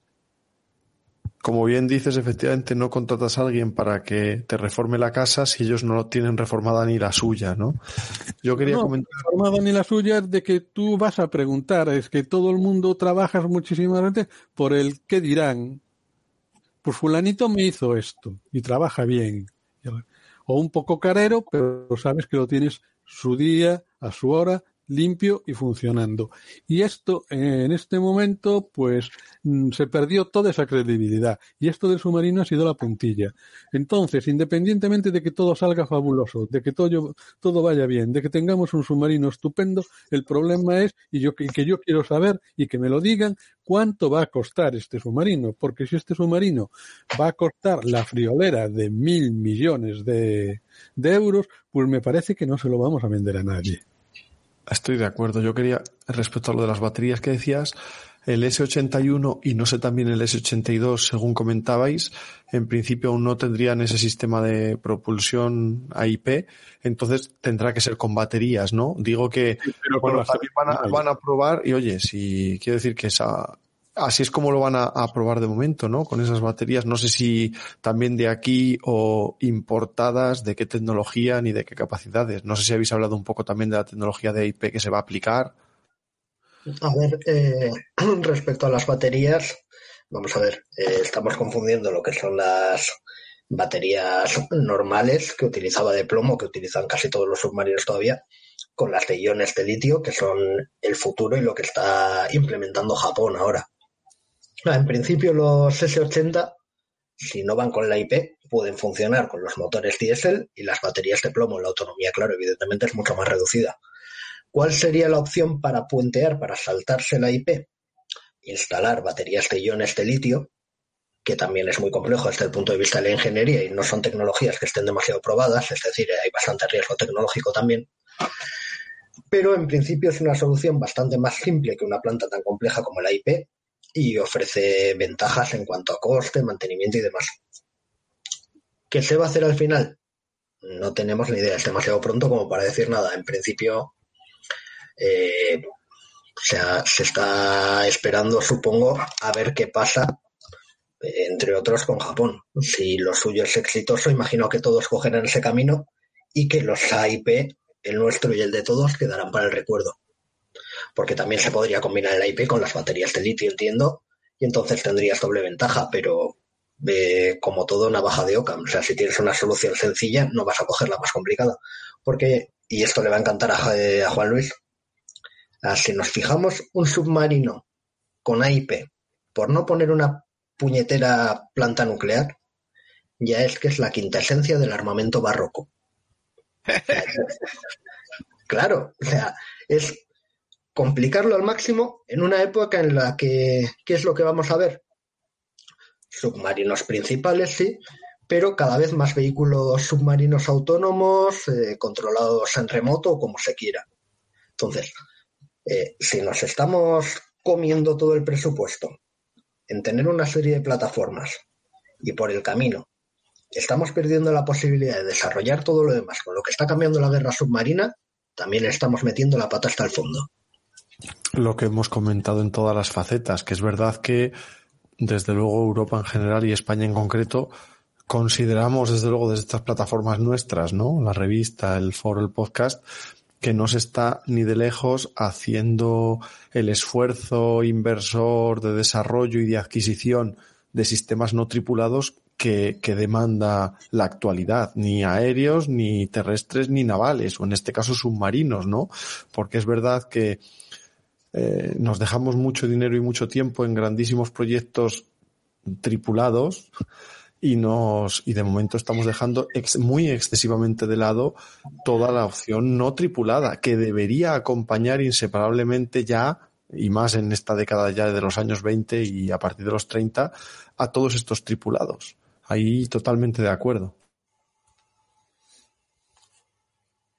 Lo que sí es muy probable, probable es de que si en el tema de las baterías esto se ve que funciona, aunque no se obtenga las calidades, o perdón, más que las calidades, el tiempo de servicio que teníamos con los AIPs y todo este tipo de plantas independientes, lo que sí puede ser muy probable es que en el momento en que le toque la MLU a estas dos primeras unidades que vienen en barbecho, el siguiente cambio vaya por ahí y entonces tengamos dentro de nuestro caso a la par pues unos con el sistema IP, otros con las baterías y podamos ya sacar conclusiones sobre cuál es la, la tecnología idónea para la siguiente serie que se pretenda construir. Porque si de algo también hemos sacado en conclusión aquí es de que esto no puede quedarse y morir. De que después de todo el sudor y lágrimas y el pastizal que nos hemos gastado, tenemos que darle una continuidad. Y entonces, aunque pueda parecer en este momento ciencia ficción, sí que hay que ir pensando en la serie 90, que ahí a lo mejor pues ya sería la definitiva opción entre las dos posibles opciones que pueda haber en el momento, batería o AIP, y que ya la saquemos desde un principio, pues rodada y segura para no caer en esta mismo, en la misma cascada de errores que hemos tenido hasta la fecha, porque también es muy cierto que independientemente de que esto está cambiando y de que tenemos que ir pensando en todo tipo de aparatos WAP y cosas por el estilo, hay una certeza y es de que el submarino tiene una misión que no le vas a meter torpedos a ningún WAP, más menos, ni misiles de crucero y cosas por el estilo. Y nosotros, este es un tema que tenemos que seguir desarrollando y siempre hemos dicho aquí y en el foro que cuatro es escaso y que habría que ir a ocho que a lo mejor, aunque nunca lleguemos a esos ocho ciertos, sí podamos tenerlos sobre el papel y en el número, porque estos que tenemos actualmente, pues han venido como han venido, se han abierto, se han cerrado y a lo mejor no dan, no tienen la elasticidad que pueden haber tenido los 70 hasta ahora. Pues volviendo sobre la evaluación del programa, eh, a ver, por una parte hay cosas que sí hemos, en las que sí se han avanzado. O sea, nadie puede discutir que Navantia haya cambiado en este tiempo y ha cambiado a mejor en muchos aspectos. Ahora bien, lo que les va a costar eh, hacer un lavado de imagen es algo que va a llevar años y va a costar muchísimo dinero en labores de lobby en el extranjero, en publicidad.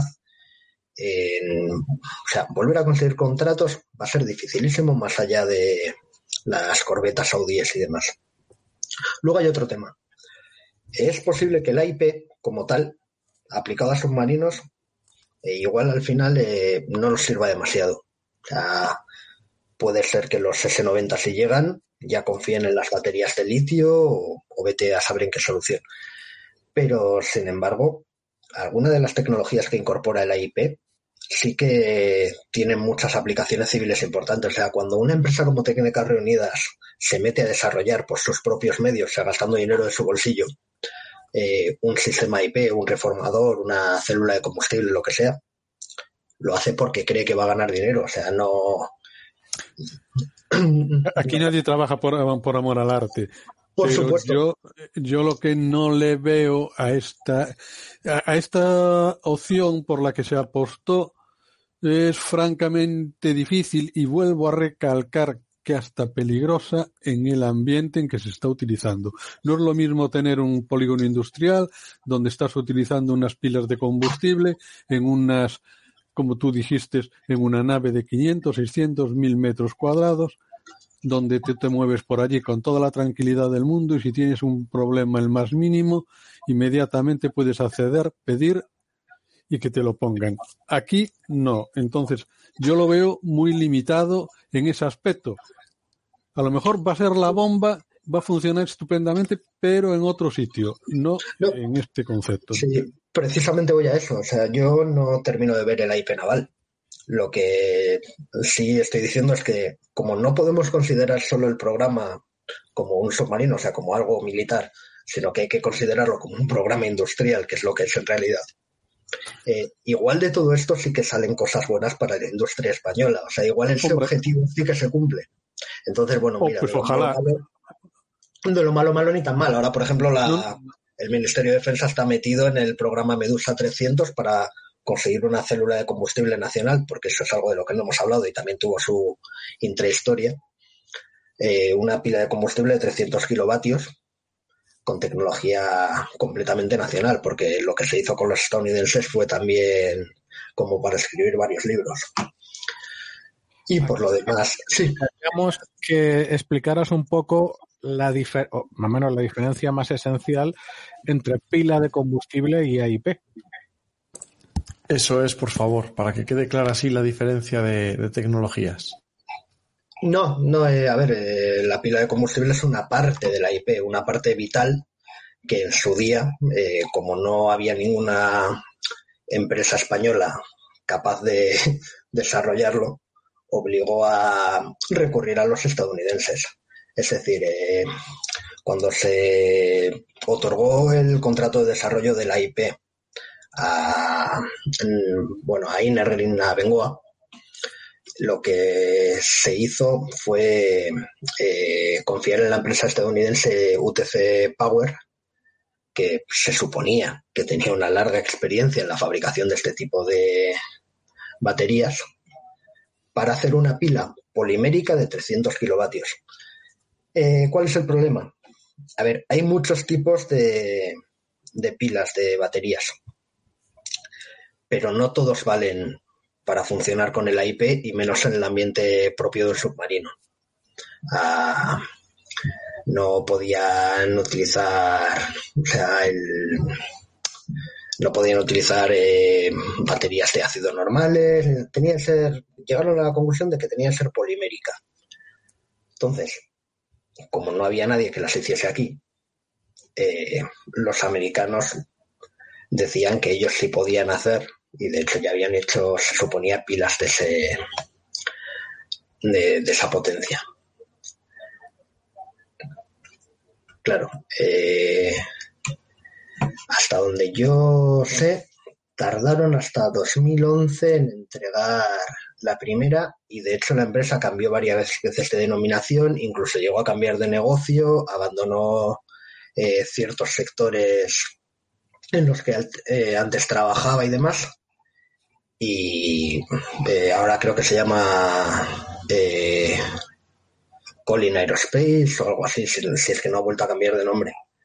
Y consiguieron desarrollar la pila, pero la conclusión a la que llegó la Armada, porque se invirtieron decenas de millones de euros en esa pila, porque los americanos siempre pedían más para seguir con el desarrollo, fue que que era mejor desarrollarla en el país de cara al futuro. Entonces, por eso se han metido en el programa Medusa 300 para intentar tener una pila propia y no depender de terceros, porque estos además, eh, como he dicho, cambiaron de sector y que no sé si eh, descontinuaron la fabricación de pilas o qué pasó realmente al final. Pero que la gente no confunda, porque la pila de combustible de la IP no es lo mismo que las baterías del submarino las baterías del submarino van aparte de. No sé si os ha quedado claro. Sí, clarísimo. Es verdad que es un refuerzo aparte de la propulsión IP. Bueno, y por ejemplo, Islandia creo que es, por ejemplo, ya tiene funcionando pilas de combustible desde el año 2015 para eh, los barcos de pesca, que está intentando que toda su flota pesquera sea limpia a base de este sistema. Eh, hay que ver qué capacidad tienen de producción, porque si son capaces de mover un barco de pesca una demanda la que sea, pues a futuro. El problema de, de que la pila de combustible le tienes que estar alimentando de combustible. Entonces hay que saber qué es, cómo lo guardas y cómo lo trasladas.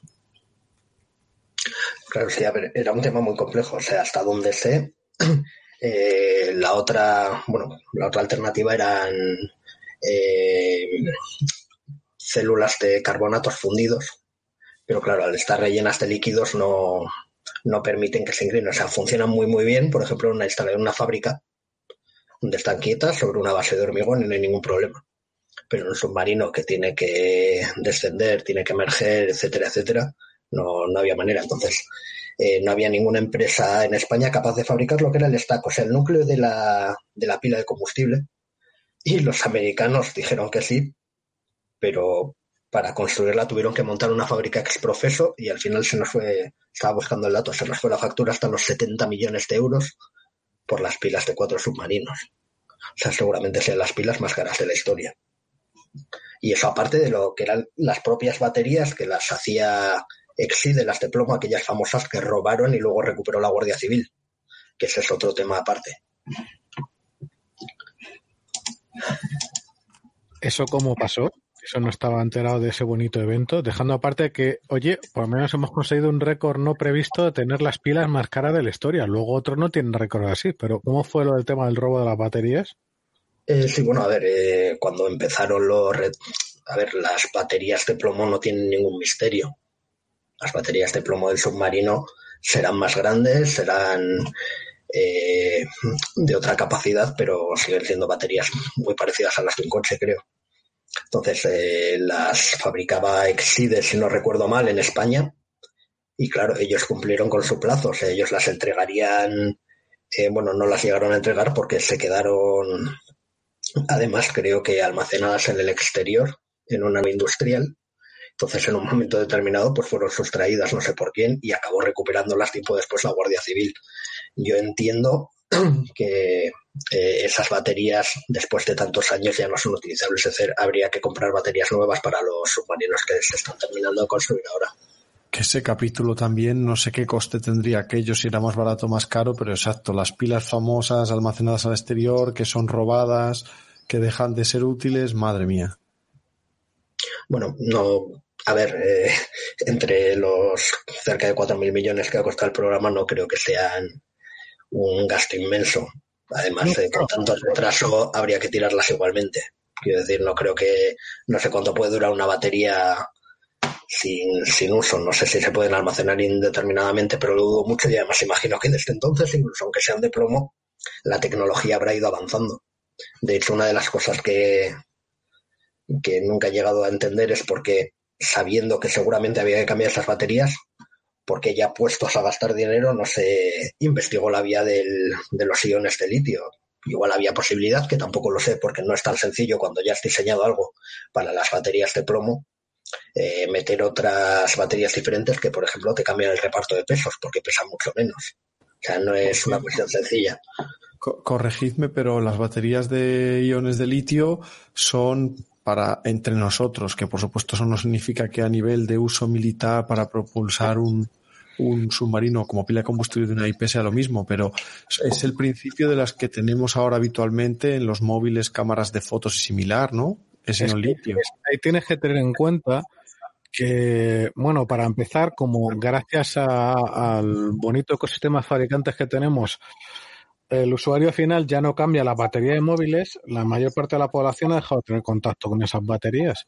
Esa tecnología básica, que es de mediados de los 80, que me corrijan aquí los dueños del hierro que están ahora mismo escuchando, es una de las mayores revoluciones tecnológicas en más de medio siglo, con permiso evidentemente de los circuitos integrados y de alguna otra, pero que sin esas baterías la cantidad monstruosa de perdón de aparatos de todo tipo y no solo móviles eh, sería imposible. Yo todavía guardo un portátil que no tenía baterías de ion de litio, eran baterías de níquel metal hidruro. Las baterías, por algunas de ellas, tenían eh, primero efecto, ese bonito efecto memoria que si la cagabas en la descarga, adiós que te he visto bueno, y en segundo lugar, la densidad energética era inferior. O sea, aunque las baterías de litio tienen sus propios problemas y a más grandes, más problemas, porque tienes que blindarla más, porque si no lo blindas, si hay, eh, hay falso, eh, vaya, hay eh, contacto entre las, o sea, falso contacto entre, las celdas, si no me equivoco, era el problema de organizar la mundial y eso te dicen, no pongas estas baterías en el fuego y tal y pascual. De hecho, por eso te dicen, ahora está prohibido llevar baterías en, en, bodega, en las maletas. Tienes que llevarlas contigo en cabina para que estén supervisadas. Y si llevas baterías adicionales al móvil o a la cámara de fotos DAL, también, o al ordenador.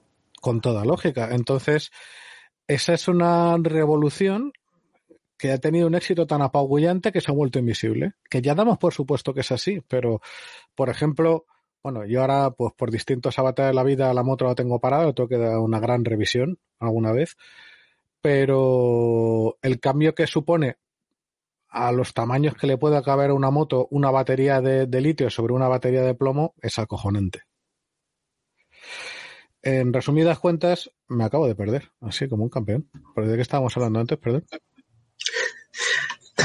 No, estamos hablando de si de por qué ya sabiendo que seguramente las baterías de plomo originales había que cambiarlas después de la vida movida que han tenido sin llegar a estar en un barco, que por qué no apostaron por la vía de los iones de litio, viendo que ya entonces había proyectos como el de Japón para implementar ese tipo de tecnologías.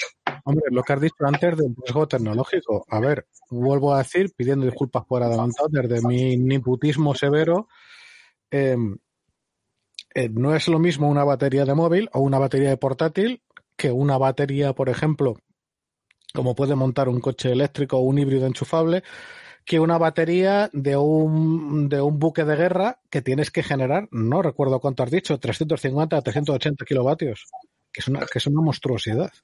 O sea, eh, sí, bueno, la planta IP es de 300 kilovatios, que sí, es exactamente, es una monstruosidad.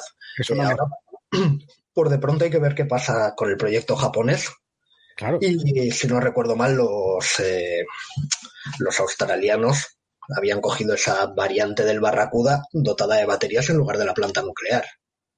A, ver, eh, a ver en qué queda también. O sea, no es fácil. O sea, nadie, aquí nadie quiere ser el primero. Y de hecho ya se ve lo que es el riesgo tecnológico porque ahí tenemos nuestro AIP. Mira, lo están diciendo ahora tanto 81 Joseca como eh, Jacob Templario 81 Joseca dice, las baterías de ion de litio y el agua y las temperaturas son muy peligrosas. Y ya te digo yo que sí lo son. Si has visto alguna vez una, como nos dice eh, eh, Jacob Templario, una de ion de litio y se perfora, se desata un infierno. Hombre, infierno, pues hasta cierto punto, pero cuando se ha visto eso de eh, iPhone que arde y que le provoca una quemadura al dueño o a la dueña, poca broma con De hecho, los equipamientos industriales un poquito más avanzados en por ejemplo, torres de comunicación un poco alejadas que de hace un tiempo ya montan esas baterías de litio. A mí me explicaron que conforme aumentas la capacidad, eh, la potencia almacenada de las baterías, más parte de las baterías es blindaje para evitar ese problema. Y claro, estamos pensando en que un submarino, pues es un buque de guerra, eh, está, va a estar sometido, eh, no sé, por más que tenga el doble casco y toda la vaina, va a estar rodeado de agua, vas a tener una serie de historias que, coño, pues tienes todavía que proteger más. No sé, a mí desde fuera me parece un riesgo que poca broma comparado con lo que sabemos ya de las baterías de ácido plomo, que son baterías de más de 100 años, que en la Primera Guerra Mundial eran responsables de la pérdida de bastante más de la mitad de los submarinos de, que se perdieron, pero que ya en la Segunda Guerra Mundial, pues en un tema bastante superado y los submarinos se perdían pues por habilidad del contrario, ¿no? O sea, que claro, tiene su propia producción. Perdona. También funciona muy mal en, en frío, ¿eh? Y el agua en donde está un submarino no es que esté a unas temperaturas interesantes. Ahí hay unas bajadas de rendimiento terribles hoy por hoy con el tema del frío y también tienen problemas porque tienen una tensión muy variable. Supongo que eso lo tendrán estudiado y tendrán convertidores, pero no es, no hay que pensar en la típica batería. De hecho, dice 81 Joseca, nuestro compañero José Carlos Pairo o Piro, dice que el procedimiento de batería de cuando arden baterías de litio, el procedimiento de los bomberos es no apagar, es dejar arder. Entonces, hombre, yo con esto también estoy viendo que tampoco es que sea mucho más seguro en el sentido de comparativamente una propulsión en base a baterías de litio comparada con, con el sistema IP de propulsión independiente de aire, ¿no? Que, tendré, que, que, que era a partir de que de hidrógeno, de, es decir, que cada uno tiene sus ventajas y sus desventajas, pero no es que parece que no es que sea netamente más seguro una propulsión de, de independiente a base de baterías de ion litio, ¿no? No, no, a ver, solución fácil, está claro que no hay ninguna. Ahí están las imágenes cada vez que arde un Tesla de lo que pasa. Aquello no se apaga hasta que se consume. Pero, a ver, vamos a ver, eh, un submarino nuclear, si no recuerdo mal, cerca del 25% del desplazamiento corresponde a la planta nuclear y el blindaje que hace falta. Ah, en su tiempo también parecía algo imposible. Entonces, imagino que al final se conseguirá. Otra cosa es el tema del coste-beneficio. Ah, cuando se decidió hacer el S-80 y renunciar a la propulsión nuclear que nos ofrecía Francia, y básicamente era eh, los Rubis, que tenían 2.600 toneladas en inversión, o sea que encajaban bastante bien, incluso en tamaño, para lo que queríamos. Eh, la razón por la que se descartó, aparte de por ser renes tecnológicos de Francia, fue por tema presupuestario y resulta que al final vamos a pagar más por cuatro submarinos de lo que nos hubiesen costado los submarinos nucleares entonces. Ahí está la gran ironía. Sí, eso es. O deseo de sacar, de invitar al tío de la vara para que se pegue un paseo. O sea, la madre. Eh, curiosamente, llegó a experimentarse en España y a intentar eh, desarrollar. Eh, tuve la, la, oportunidad de hablar con el general Guillermo Velar, del famoso eh, director del proyecto Islero, que buscaba una, bueno, no buscaba una bomba nuclear para España, sino desarrollar la tecnología. Y también con la doctora, eh, bueno, con la profesora eh, Anert, que es un, seguramente la, la única experta en propulsión nuclear eh, naval que tengamos en España. Y estuvieron trabajando en 1983. Ya el CIEMAT eh, reunió un comité de expertos para, para evaluar la posibilidad. A ver, se consideraba que era muy difícil, pero no imposible. O sea, al final lo que decantó la balanza fue el dinero, no el riesgo tecnológico en aquel caso, porque España tenía capacidad suficiente como para desarrollar una planta nuclear naval y más con la asistencia francesa, si es algo que está haciendo ahora Brasil. Y España ya para entonces tenía una experiencia importante en cuanto a centrales nucleares civiles.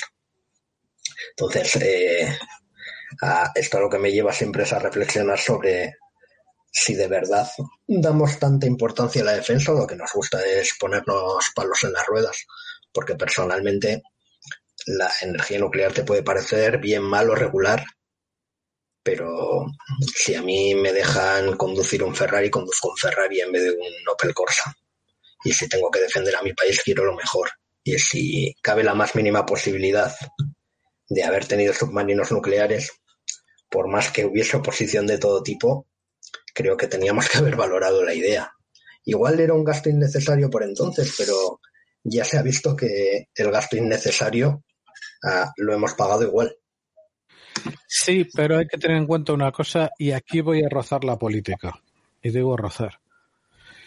Eh, una cosa que ha mantenido al, al programa S80 en activo, con, da igual la, la, administración que tocara en cada momento, es que no estaba sobre el radar, estaba bien bajito el radar, excepto momentos muy puntuales de jiji, jaja, tonterías, lo país diciendo estupideces, como cuando se hablaba de, de las dársenas en Cartagena y demás, no ha tenido la atención del público. Ponemos la palabra nucelar al lado de programa militar y para qué queremos más. O sea, solo por cállese la boca, tiro los submarinos, pero por favor pare que me duele mucho la cabeza, nos habíamos quedado ya sin problemas submarinos. Sí, eh, estoy, de acuerdo contigo en ese sentido. Es verdad que la opinión pública en España entre ser militar y nuclear, bueno, ya directamente... no, la gente que vive de generar esos mensajes. O sea, es que le estaba dando el premio gordo de Navidad todos los años durante todo este siglo vivimos en el país que vivimos, no en el que nos gustaría. Si de por sí la defensa se, se, no se entiende como una realidad, como no se piensa en peligros potenciales, ni tampoco en las obligaciones a las que se nos somete por esta parte, por formar parte de nuestras alianzas, ya no te digo si pones la palabra mala, nucelar, porque no tenemos que pensar lo que ocurre con las centrales nucleares en España y cómo hemos pasado a ser un, país sin casi futuro nuclear, porque ahí, bueno, Alemania pues han tenido eh, su problema con Die Grüne, o como se diga, con los verdes, y que para no tener nucleares lo van a petar con el carbón, mm, maravilloso, pero nosotros de tener un tipo de generación que francamente hasta que vengan las centrales de fusión o lo que fuera, no han tenido sustituto a ese nivel de contaminación, pues no ha podido continuar porque la oposición, uno de los motivos es que la oposición pública es particularmente coñazo, o mejor dicho, hay gente absolutamente eficaz y magníficos profesionales en generar esos mensajes de propaganda que calan en la población. Pues mira, precisamente a eso iba con el tema de si lo que nos gusta realmente no es ponernos palos en las ruedas. Eh, que el submarino fuese nuclear, fuese convencional o funcionase a remos, al final es accesorio. El gran problema que tenemos como país es que bueno, uno de los grandes problemas es que siempre hablamos, sobre todo desde el Ministerio de Defensa, de cultura de defensa, que es algo que es muy bonito, pero que no vale para nada. Ah, está muy bien gastar el dinero en hacer actos públicos, en enseñar a los niños que los soldados te defienden y son buenos y todo eso, pero hay una cosa mucho más importante, y es tener cultura estratégica como país. El ciudadano de pie de a pie que debería poder participar en ciertos debates. Eh, no debería ser tratado como un niño. Ah, debería saber exactamente dónde está España, qué amenazas tiene y qué hay que hacer para combatir o, en su caso, disuadir esas amenazas. Y si esto implica, y no digo que, el submarino nuclear sea estrictamente necesario para nosotros, pero si eso implica eh, construir submarinos nucleares, pues habrá que hacerlo. Y si implica gastar en lugar de 8.000, 18.000, pues igual hay que hacerlo. Ah, lo que no podemos es eh, pasar de puntillas sobre los problemas como hacemos continuamente. Totalmente, totalmente cierto. Bueno, entonces, eh, ¿hacia dónde apuntamos? Eh, ¿Crees o creéis, eh, Paco y tú, que apuntamos a mantener la serie 80 completa, que nos saltaremos la mitad y nos iremos a la S90, que se va a ir a tomar por saco después de lo mínimamente contratado el programa? a, mí me gustaría saber, por un lado, ¿qué opináis los dos eh, que sucederá y que, entre comillas, os gustaría que sucediera dentro de un cierto realismo? ¿eh? Pues mira, en mi opinión, los cuatro se van a completar. De hecho, es que ya están tan avanzados que ya no vas a dar marcha atrás. Y seguramente tengamos un quinto, ojalá también un sexto, que sigan como, eh, sirvan como puente hacia, eh, bueno, llamémoslo S90 o como queramos. Eh, aquí el asunto, y ya sabemos cómo funciona todo en España, no va a ser tanto, o sea, la, lo mejor y lo peor de este programa ha sido el componente industrial. Entonces, lo mismo que hace que nos hayamos metido en un pozo sin fondo es lo que va a garantizar que siga adelante. los sindicatos no van a dejar que Navantia Cartagena se quede sin trabajo cuando se acabe el S84. Y eso que a veces es una puñeta, también es una bendición. Porque de una forma o de otra, el proyecto va a tener continuidad. Lo que me da más miedo no es tanto eh, hablar en términos de España. O sea, si las cosas siguiesen eh, ceteris paribus, eh, siguiesen lineales, estoy seguro de que la presión sindical y los intereses industriales garantizarían la continuidad del programa y la siguiente serie. Ah, el programa es el problema lo veo en términos europeos. Si de verdad al final hay un Airbus naval y no negociamos muy bien qué parte tiene España, en qué calidad entra y volvemos a hacer la cagada de casa, lo que veo es que al final vamos a comprar submarinos franceses. Y entonces, para este, o sea, no necesitábamos estas alforjas, como suele decirse. Para este viaje no hacían falta estas Exactamente.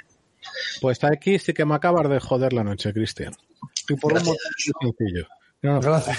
o sea, sabiendo, como nos dice eh, el compañero Gonciel, que con los bueyes con los que hay que arar, me parece eh, inconcebible, me parece totalmente mm, falta de, realismo que en este caso la negociación fuera con un mínimo más de amor propio o a, calzón quitado o con el puñal entre las piernas o cualquier expresión colorista que quieras, que mejorara la no negociación de casa. A ver, porque no hay más que olvidar, no hay más que recordar que de los productos más exitosos de Airborne Military ha sido toda nuestra, nuestra gama de, de aviación de transporte medio sobre todo el, eh, bueno, el, C, el C295, decime qué otro producto ha tenido un éxito comparable siquiera.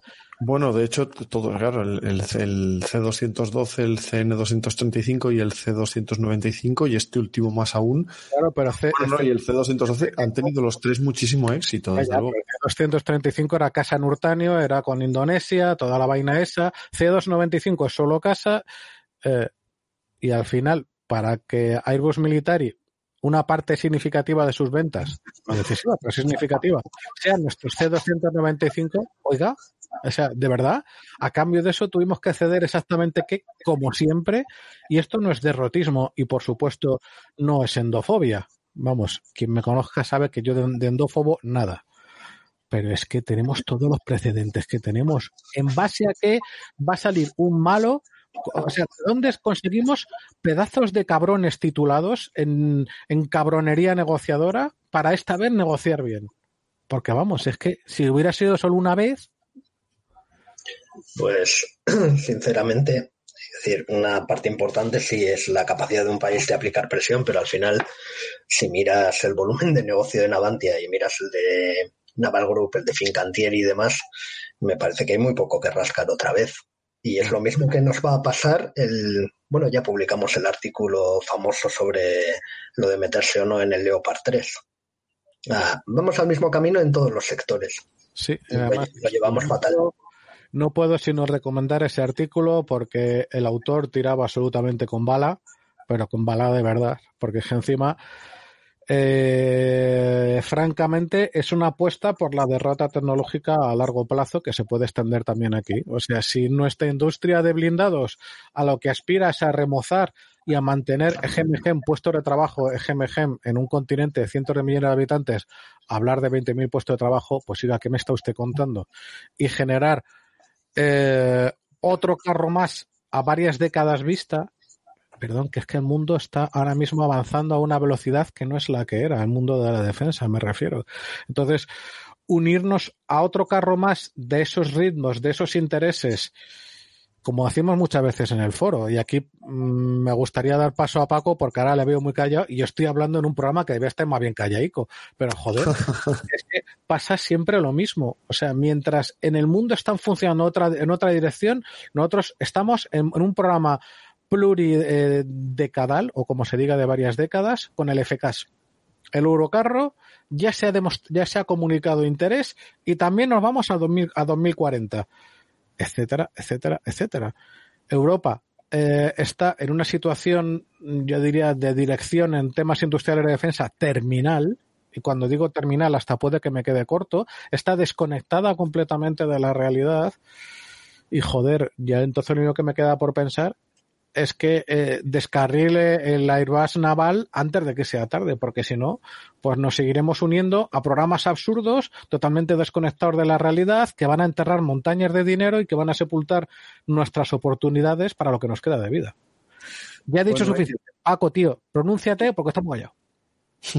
bueno, hay una realidad que es que lo que nosotros fabricamos no llega para mantener el emporio que tenemos y cuando digo lo que nosotros fabricamos, me estoy refiriendo a los europeos occidentales.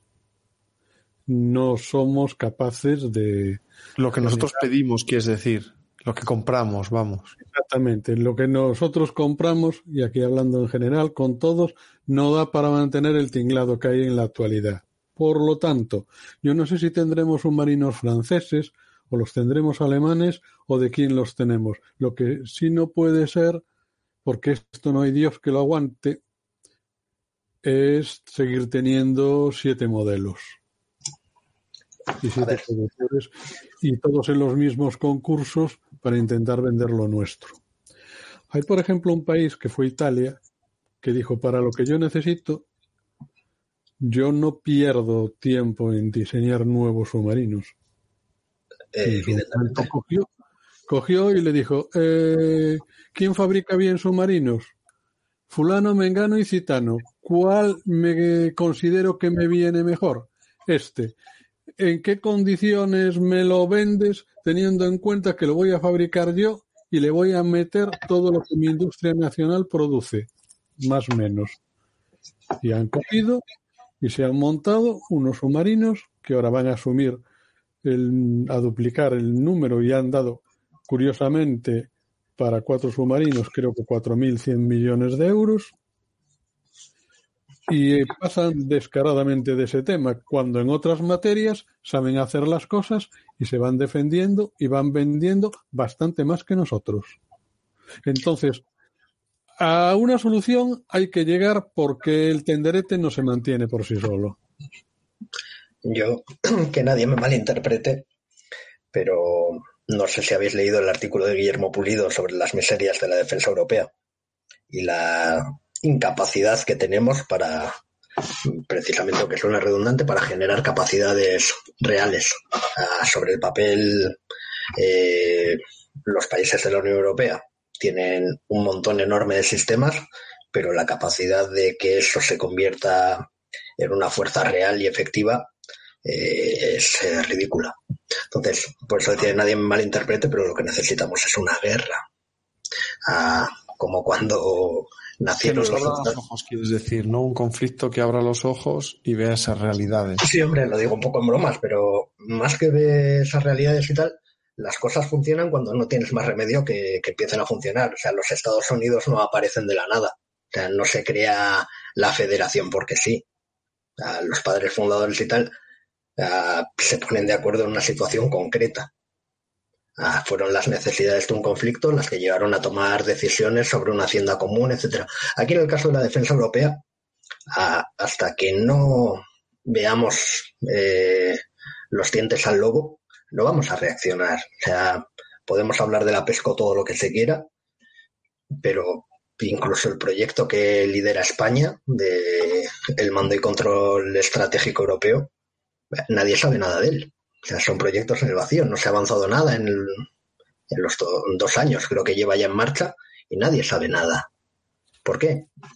Pues porque están para lo que están, o sea, son, eh, o sea, son presupuestos y es dinero que no buscan eh, pues, llegar a algo tangible, ¿no? algo. Exactamente, o sea, desde Bruselas se puede planear muy bien, igual que desde Madrid, pero planeamos en el vacío.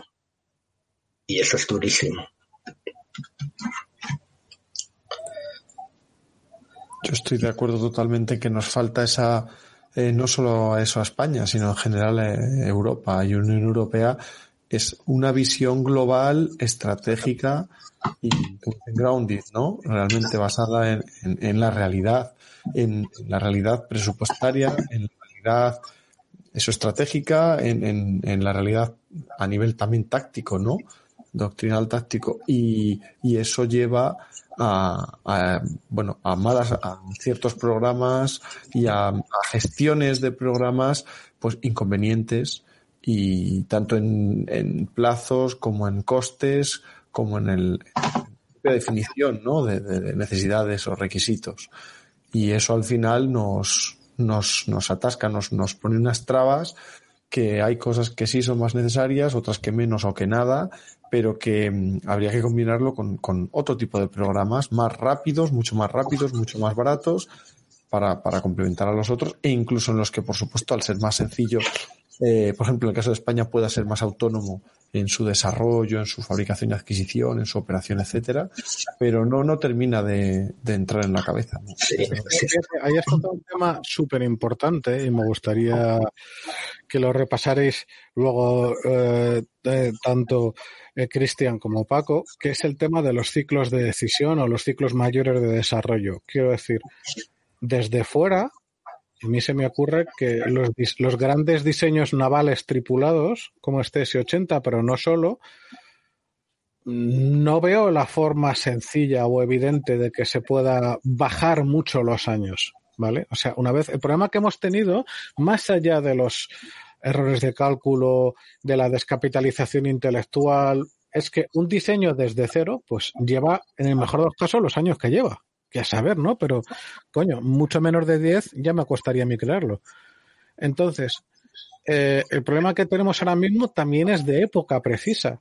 Mientras que hay grandes programas que mm, hasta mm, por cuestiones ineludibles tienen que, tienen que durar más de una década, hay otros avances tecnológicos que ocurren, eh, eh, están teniendo lugar los ciclos en bastante menos de una década y eso no tiene muy fácil solución, yo diría.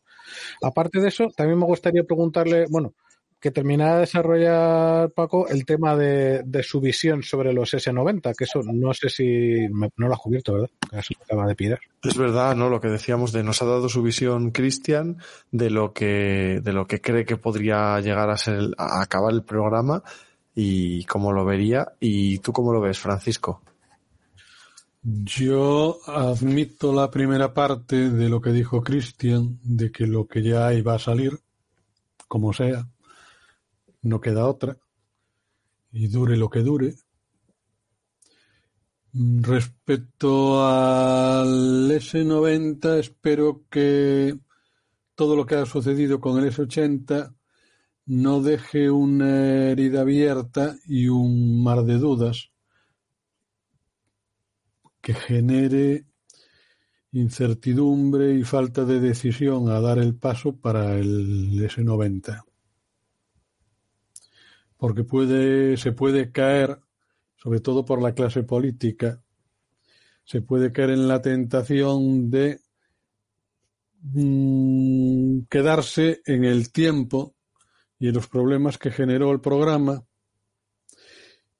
y que no quieran volver a repetirse, sin tener en cuenta también esas posibles eh, salidas por la parte civil en todo lo que se ha estado haciendo, en este caso con el tema de la IP. Por eso yo te digo que soy eh, el S80, pues me genera muchísimas dudas el S90 muchísimas más y después que tenemos también todos en general, si nuestra empresa tiene una espada de Damocles encima, la industria de defensa europea y más en concretamente la industria naval, pues tienen una espada y un mazo dando. Entonces puede llegarse en un momento en que se diga fabrique cada uno o lo que mejor se sepa hacer. Y entonces el S90, ¿de dónde va a salir? Pues puede que a lo mejor el S90 en su momento pues sea alemán o sea francés o sea suecos. Suecos se integran mucho más en este tema. Pero es que es por... Eh, aquí llega también el tema de la ley de vida. Y el tiempo pasa no sabemos lo que puede ocurrir al día de mañana, ni a 5, a 10 o a 15 o a 20 años, pero que sí hay que tomar medidas en ese sentido, independientemente de que a lo mejor, pues hoy lo estamos viendo cuando tenemos los programas de aviones, WAPs y cosas por el estilo que no acabamos de entendernos y de que cada uno tira, yo fabrico por aquí, tú fabricas por allá, yo quiero este componente, tú quieres este otro. Pero la cruda realidad nos va a llevar más pronto que tarde a ver que así no podemos funcionar porque nos van a comer las papas y porque las cuentas de resultado de las empresas, aquí en España no tanto, porque esto se cubre con el presupuesto del Estado, pero en otros sitios donde hay accionistas sí que van a empezar a preocuparse de que no les entren cartera de pedidos, de que no vendan y de que el dinero se vaya yendo por el desagüe y la empresa va, acabe cerrando. Entonces, eh, ¿qué va a pasar con el S90? Pues que, lo mismo que va a pasar con las corbetas o que puede pasar con otras cosas el mercado nos va a condicionar en un futuro y no, sabemos lo que va. Yo planteo y veo que no sé lo que vamos a tener. Si vamos a tener una corbeta europea, que no lo entiendo cuando nosotros fabricamos la nuestra, o si vamos a tener el submarino, pues holandés. No lo sé. La realidad nos muestra que la gente está empezando y los, los ministerios de defensa de muchos sitios eh, ya no tragan tampoco con todo. Yo no sé si es el Ministerio de Defensa o son las sociedades, porque el último concurso para los submarinos de Alemania se abrió al mejor postor. El concurso de los holandeses se abrió al mejor postor. Es muy probable que los submarinos, así como en el caso de los alemanes, positivamente se sabe o sabía, aparte de quién sea, el, elegido que no se van a fabricar en Alemania, pero en el caso de los holandeses probablemente se construyan en Holanda, pero el submarino va a ser francés.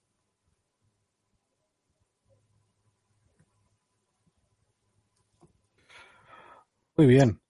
Pues yo creo que ya estamos apuntando a, a, las últimas conclusiones. Así que, claro, a que de calendario, Cristian, eh, danos tus últimas conclusiones previas a la despedida.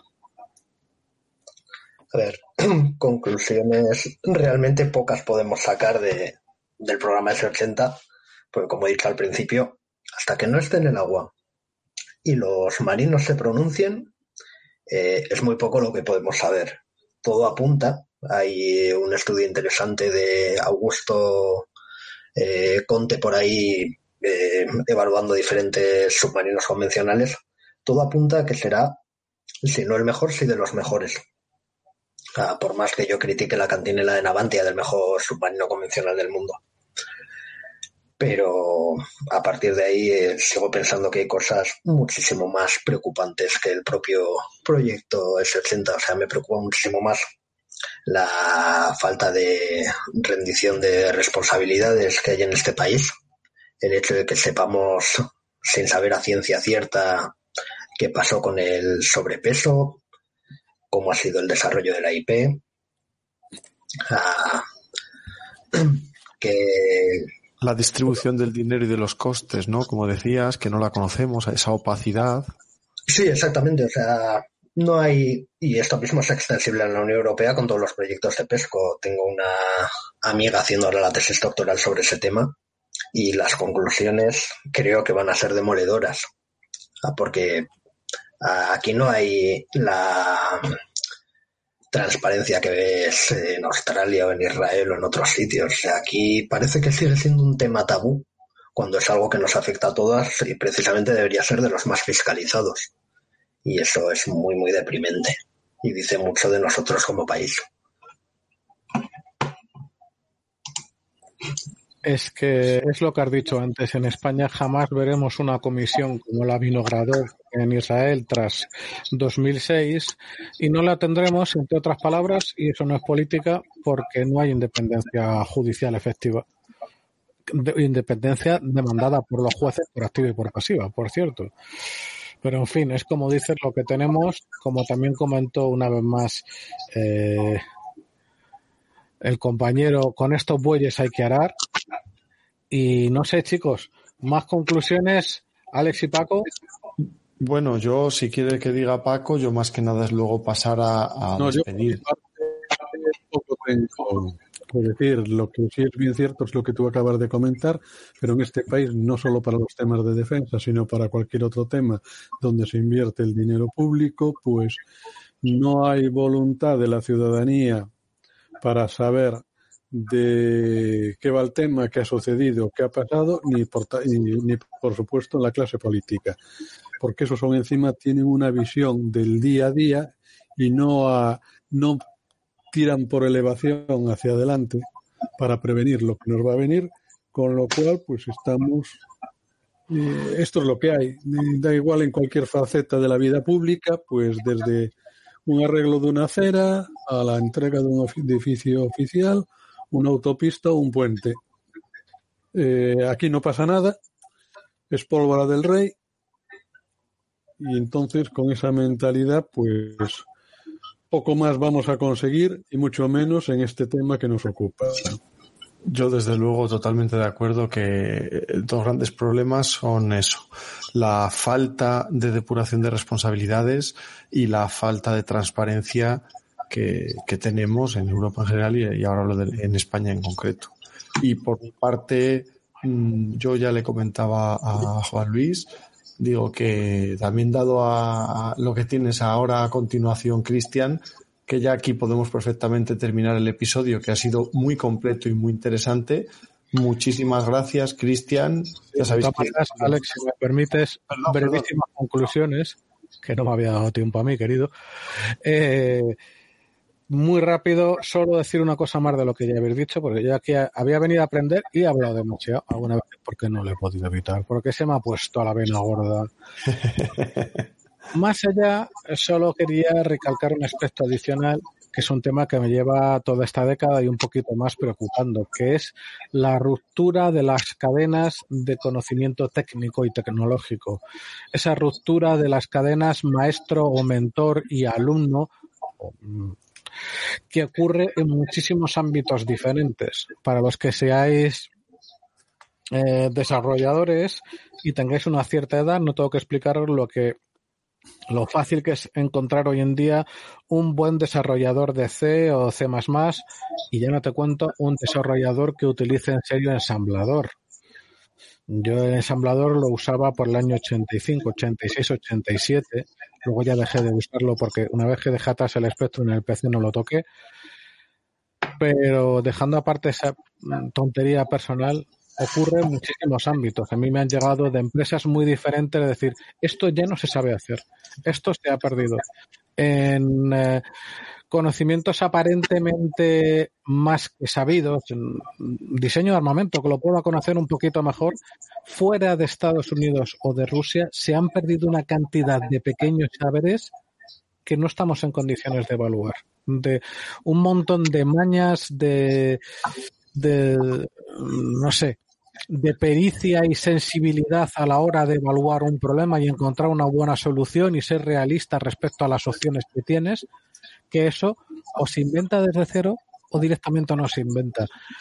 Esto no permite ser optimista porque no podemos ser optimistas porque está ocurriendo en tantos ámbitos y sobre todo yo me atrevería a decir está tan centrado en buena parte de Europa y en España es un problema tan pavoroso que ni, que no hay forma de, de poder pensar en solucionarlo y cuando comentabas eso de tantos prejubilados porque alguien hizo la puta hoja Excel de cálculo de cuánto me cuesta despedir, que sabéis muchísimo de qué os estoy hablando. Y luego tienes a Junior haciendo un trabajo hiperdelicado que más allá de lo que aprendieron en la facultad les hacía falta haber tenido de, al lado a una persona que supiera. Eso es mucho más grave que quedarnos sin capacidad submarina, que ya es decir. Y lo peor es que con tantos chiringuitos, con tantos payasos, con tanta gente pseudo preparada, esta pérdida de cadenas de transmisión de conocimiento no importa aparentemente hasta que suframos las consecuencias. En fin, qué bonito y optimista me ha quedado, pero es decir, es una cosa que aparte lo que me ha quedado es eh, un salto en la percepción del programa que salgo con las ideas muy cambiadas y estoy seguro que no voy a ser el único. Gracias, Cristian, de verdad, por el, por el esfuerzaco que te has metido de síntesis, porque oye, acabar en 3 horas 43 con nosotros, sobre todo yo dando coñazo y interrumpiéndote y demás, es más que meritorio para llegar a un cuadro muy claro de situación. Gracias, compañeros, por estar ahí. Eh, y a los 87 héroes que tenemos todavía escuchando. Pues claro, coño, la ocasión lo, lo, amerita. Es que tú imagínate. Que yo quiero, es verdad. Y ahí hay que destacar además que hemos tenido en este episodio a día de hoy nuestro récord de, de seguidores en directo con hasta 106 y 108 que he llegado a ver, que es nuestro récord absoluto. Y si es verdad, Cristian, muchas gracias por estar ahí, ya digo, que ojalá podamos volver a vernos más pronto que tarde. Y, ha estado, vamos, ha sido un episodio genial. Muchas gracias a vosotros dos, Cristian y también Francisco, que eres aquí claramente erais los, los expertos. Y seguimos en contacto, por supuesto, aquí en Revista Ejércitos y de donde haga falta gracias a vosotros, o sea, cuando queráis. Eh, además, eh, nos hemos dejado demasiados temas en el tintero, así que tendremos oportunidad de tratarlos. Pues eso, ya sabes dónde está tu programa, ya has visto la expectativa que despiertas, así que dentro de tu apretada agenda, cuando lo puedas encajar. Y tu foro, y tu foro, tampoco te olvides, ¿eh? no, me olvido. Estaba, registrado, ¿verdad, Cristian? Estoy registrado, lo que pasa es que no tengo tiempo nunca para nada. O sea, leo y gracias. Eso es. En fin, gracias a todos por estar ahí. Como he empezado a cabo, bueno, recordar lo de siempre muy rápidamente, el foro por tierramariaire.com. Recordad que tenemos un Patreon abierto para el sostenimiento de la infraestructura y el crecimiento de la comunidad. Y lo que más me importa, chicos, tened mucho cuidado, sed muy prudentes. Eh, las reglas que han puesto no están para fastidiar no, no solo que quien está escuchando esto, yo asumo que de por sí es una persona racional, interesada en explicaciones objetivas y que no hay que explicarle lo que estamos viviendo con la pandemia. Y guapa, y, guapa, Si nos sigue todo eso y guapa además, hombre, aquí somos todos, vamos. Ahí no me voy a meter porque, ¿para qué?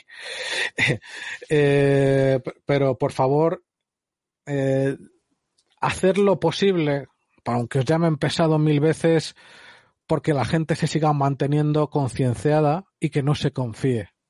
Que si toca permanecer, como a mí me ha tocado, cuarentena, pues te aguantas y te fastidias. Pero está en nuestra mano que esto vaya aplanándose y vaya frenándose. Tened mucho cuidado todos, mucho ánimo y mucha templanza también para lo que nos queda por vivir.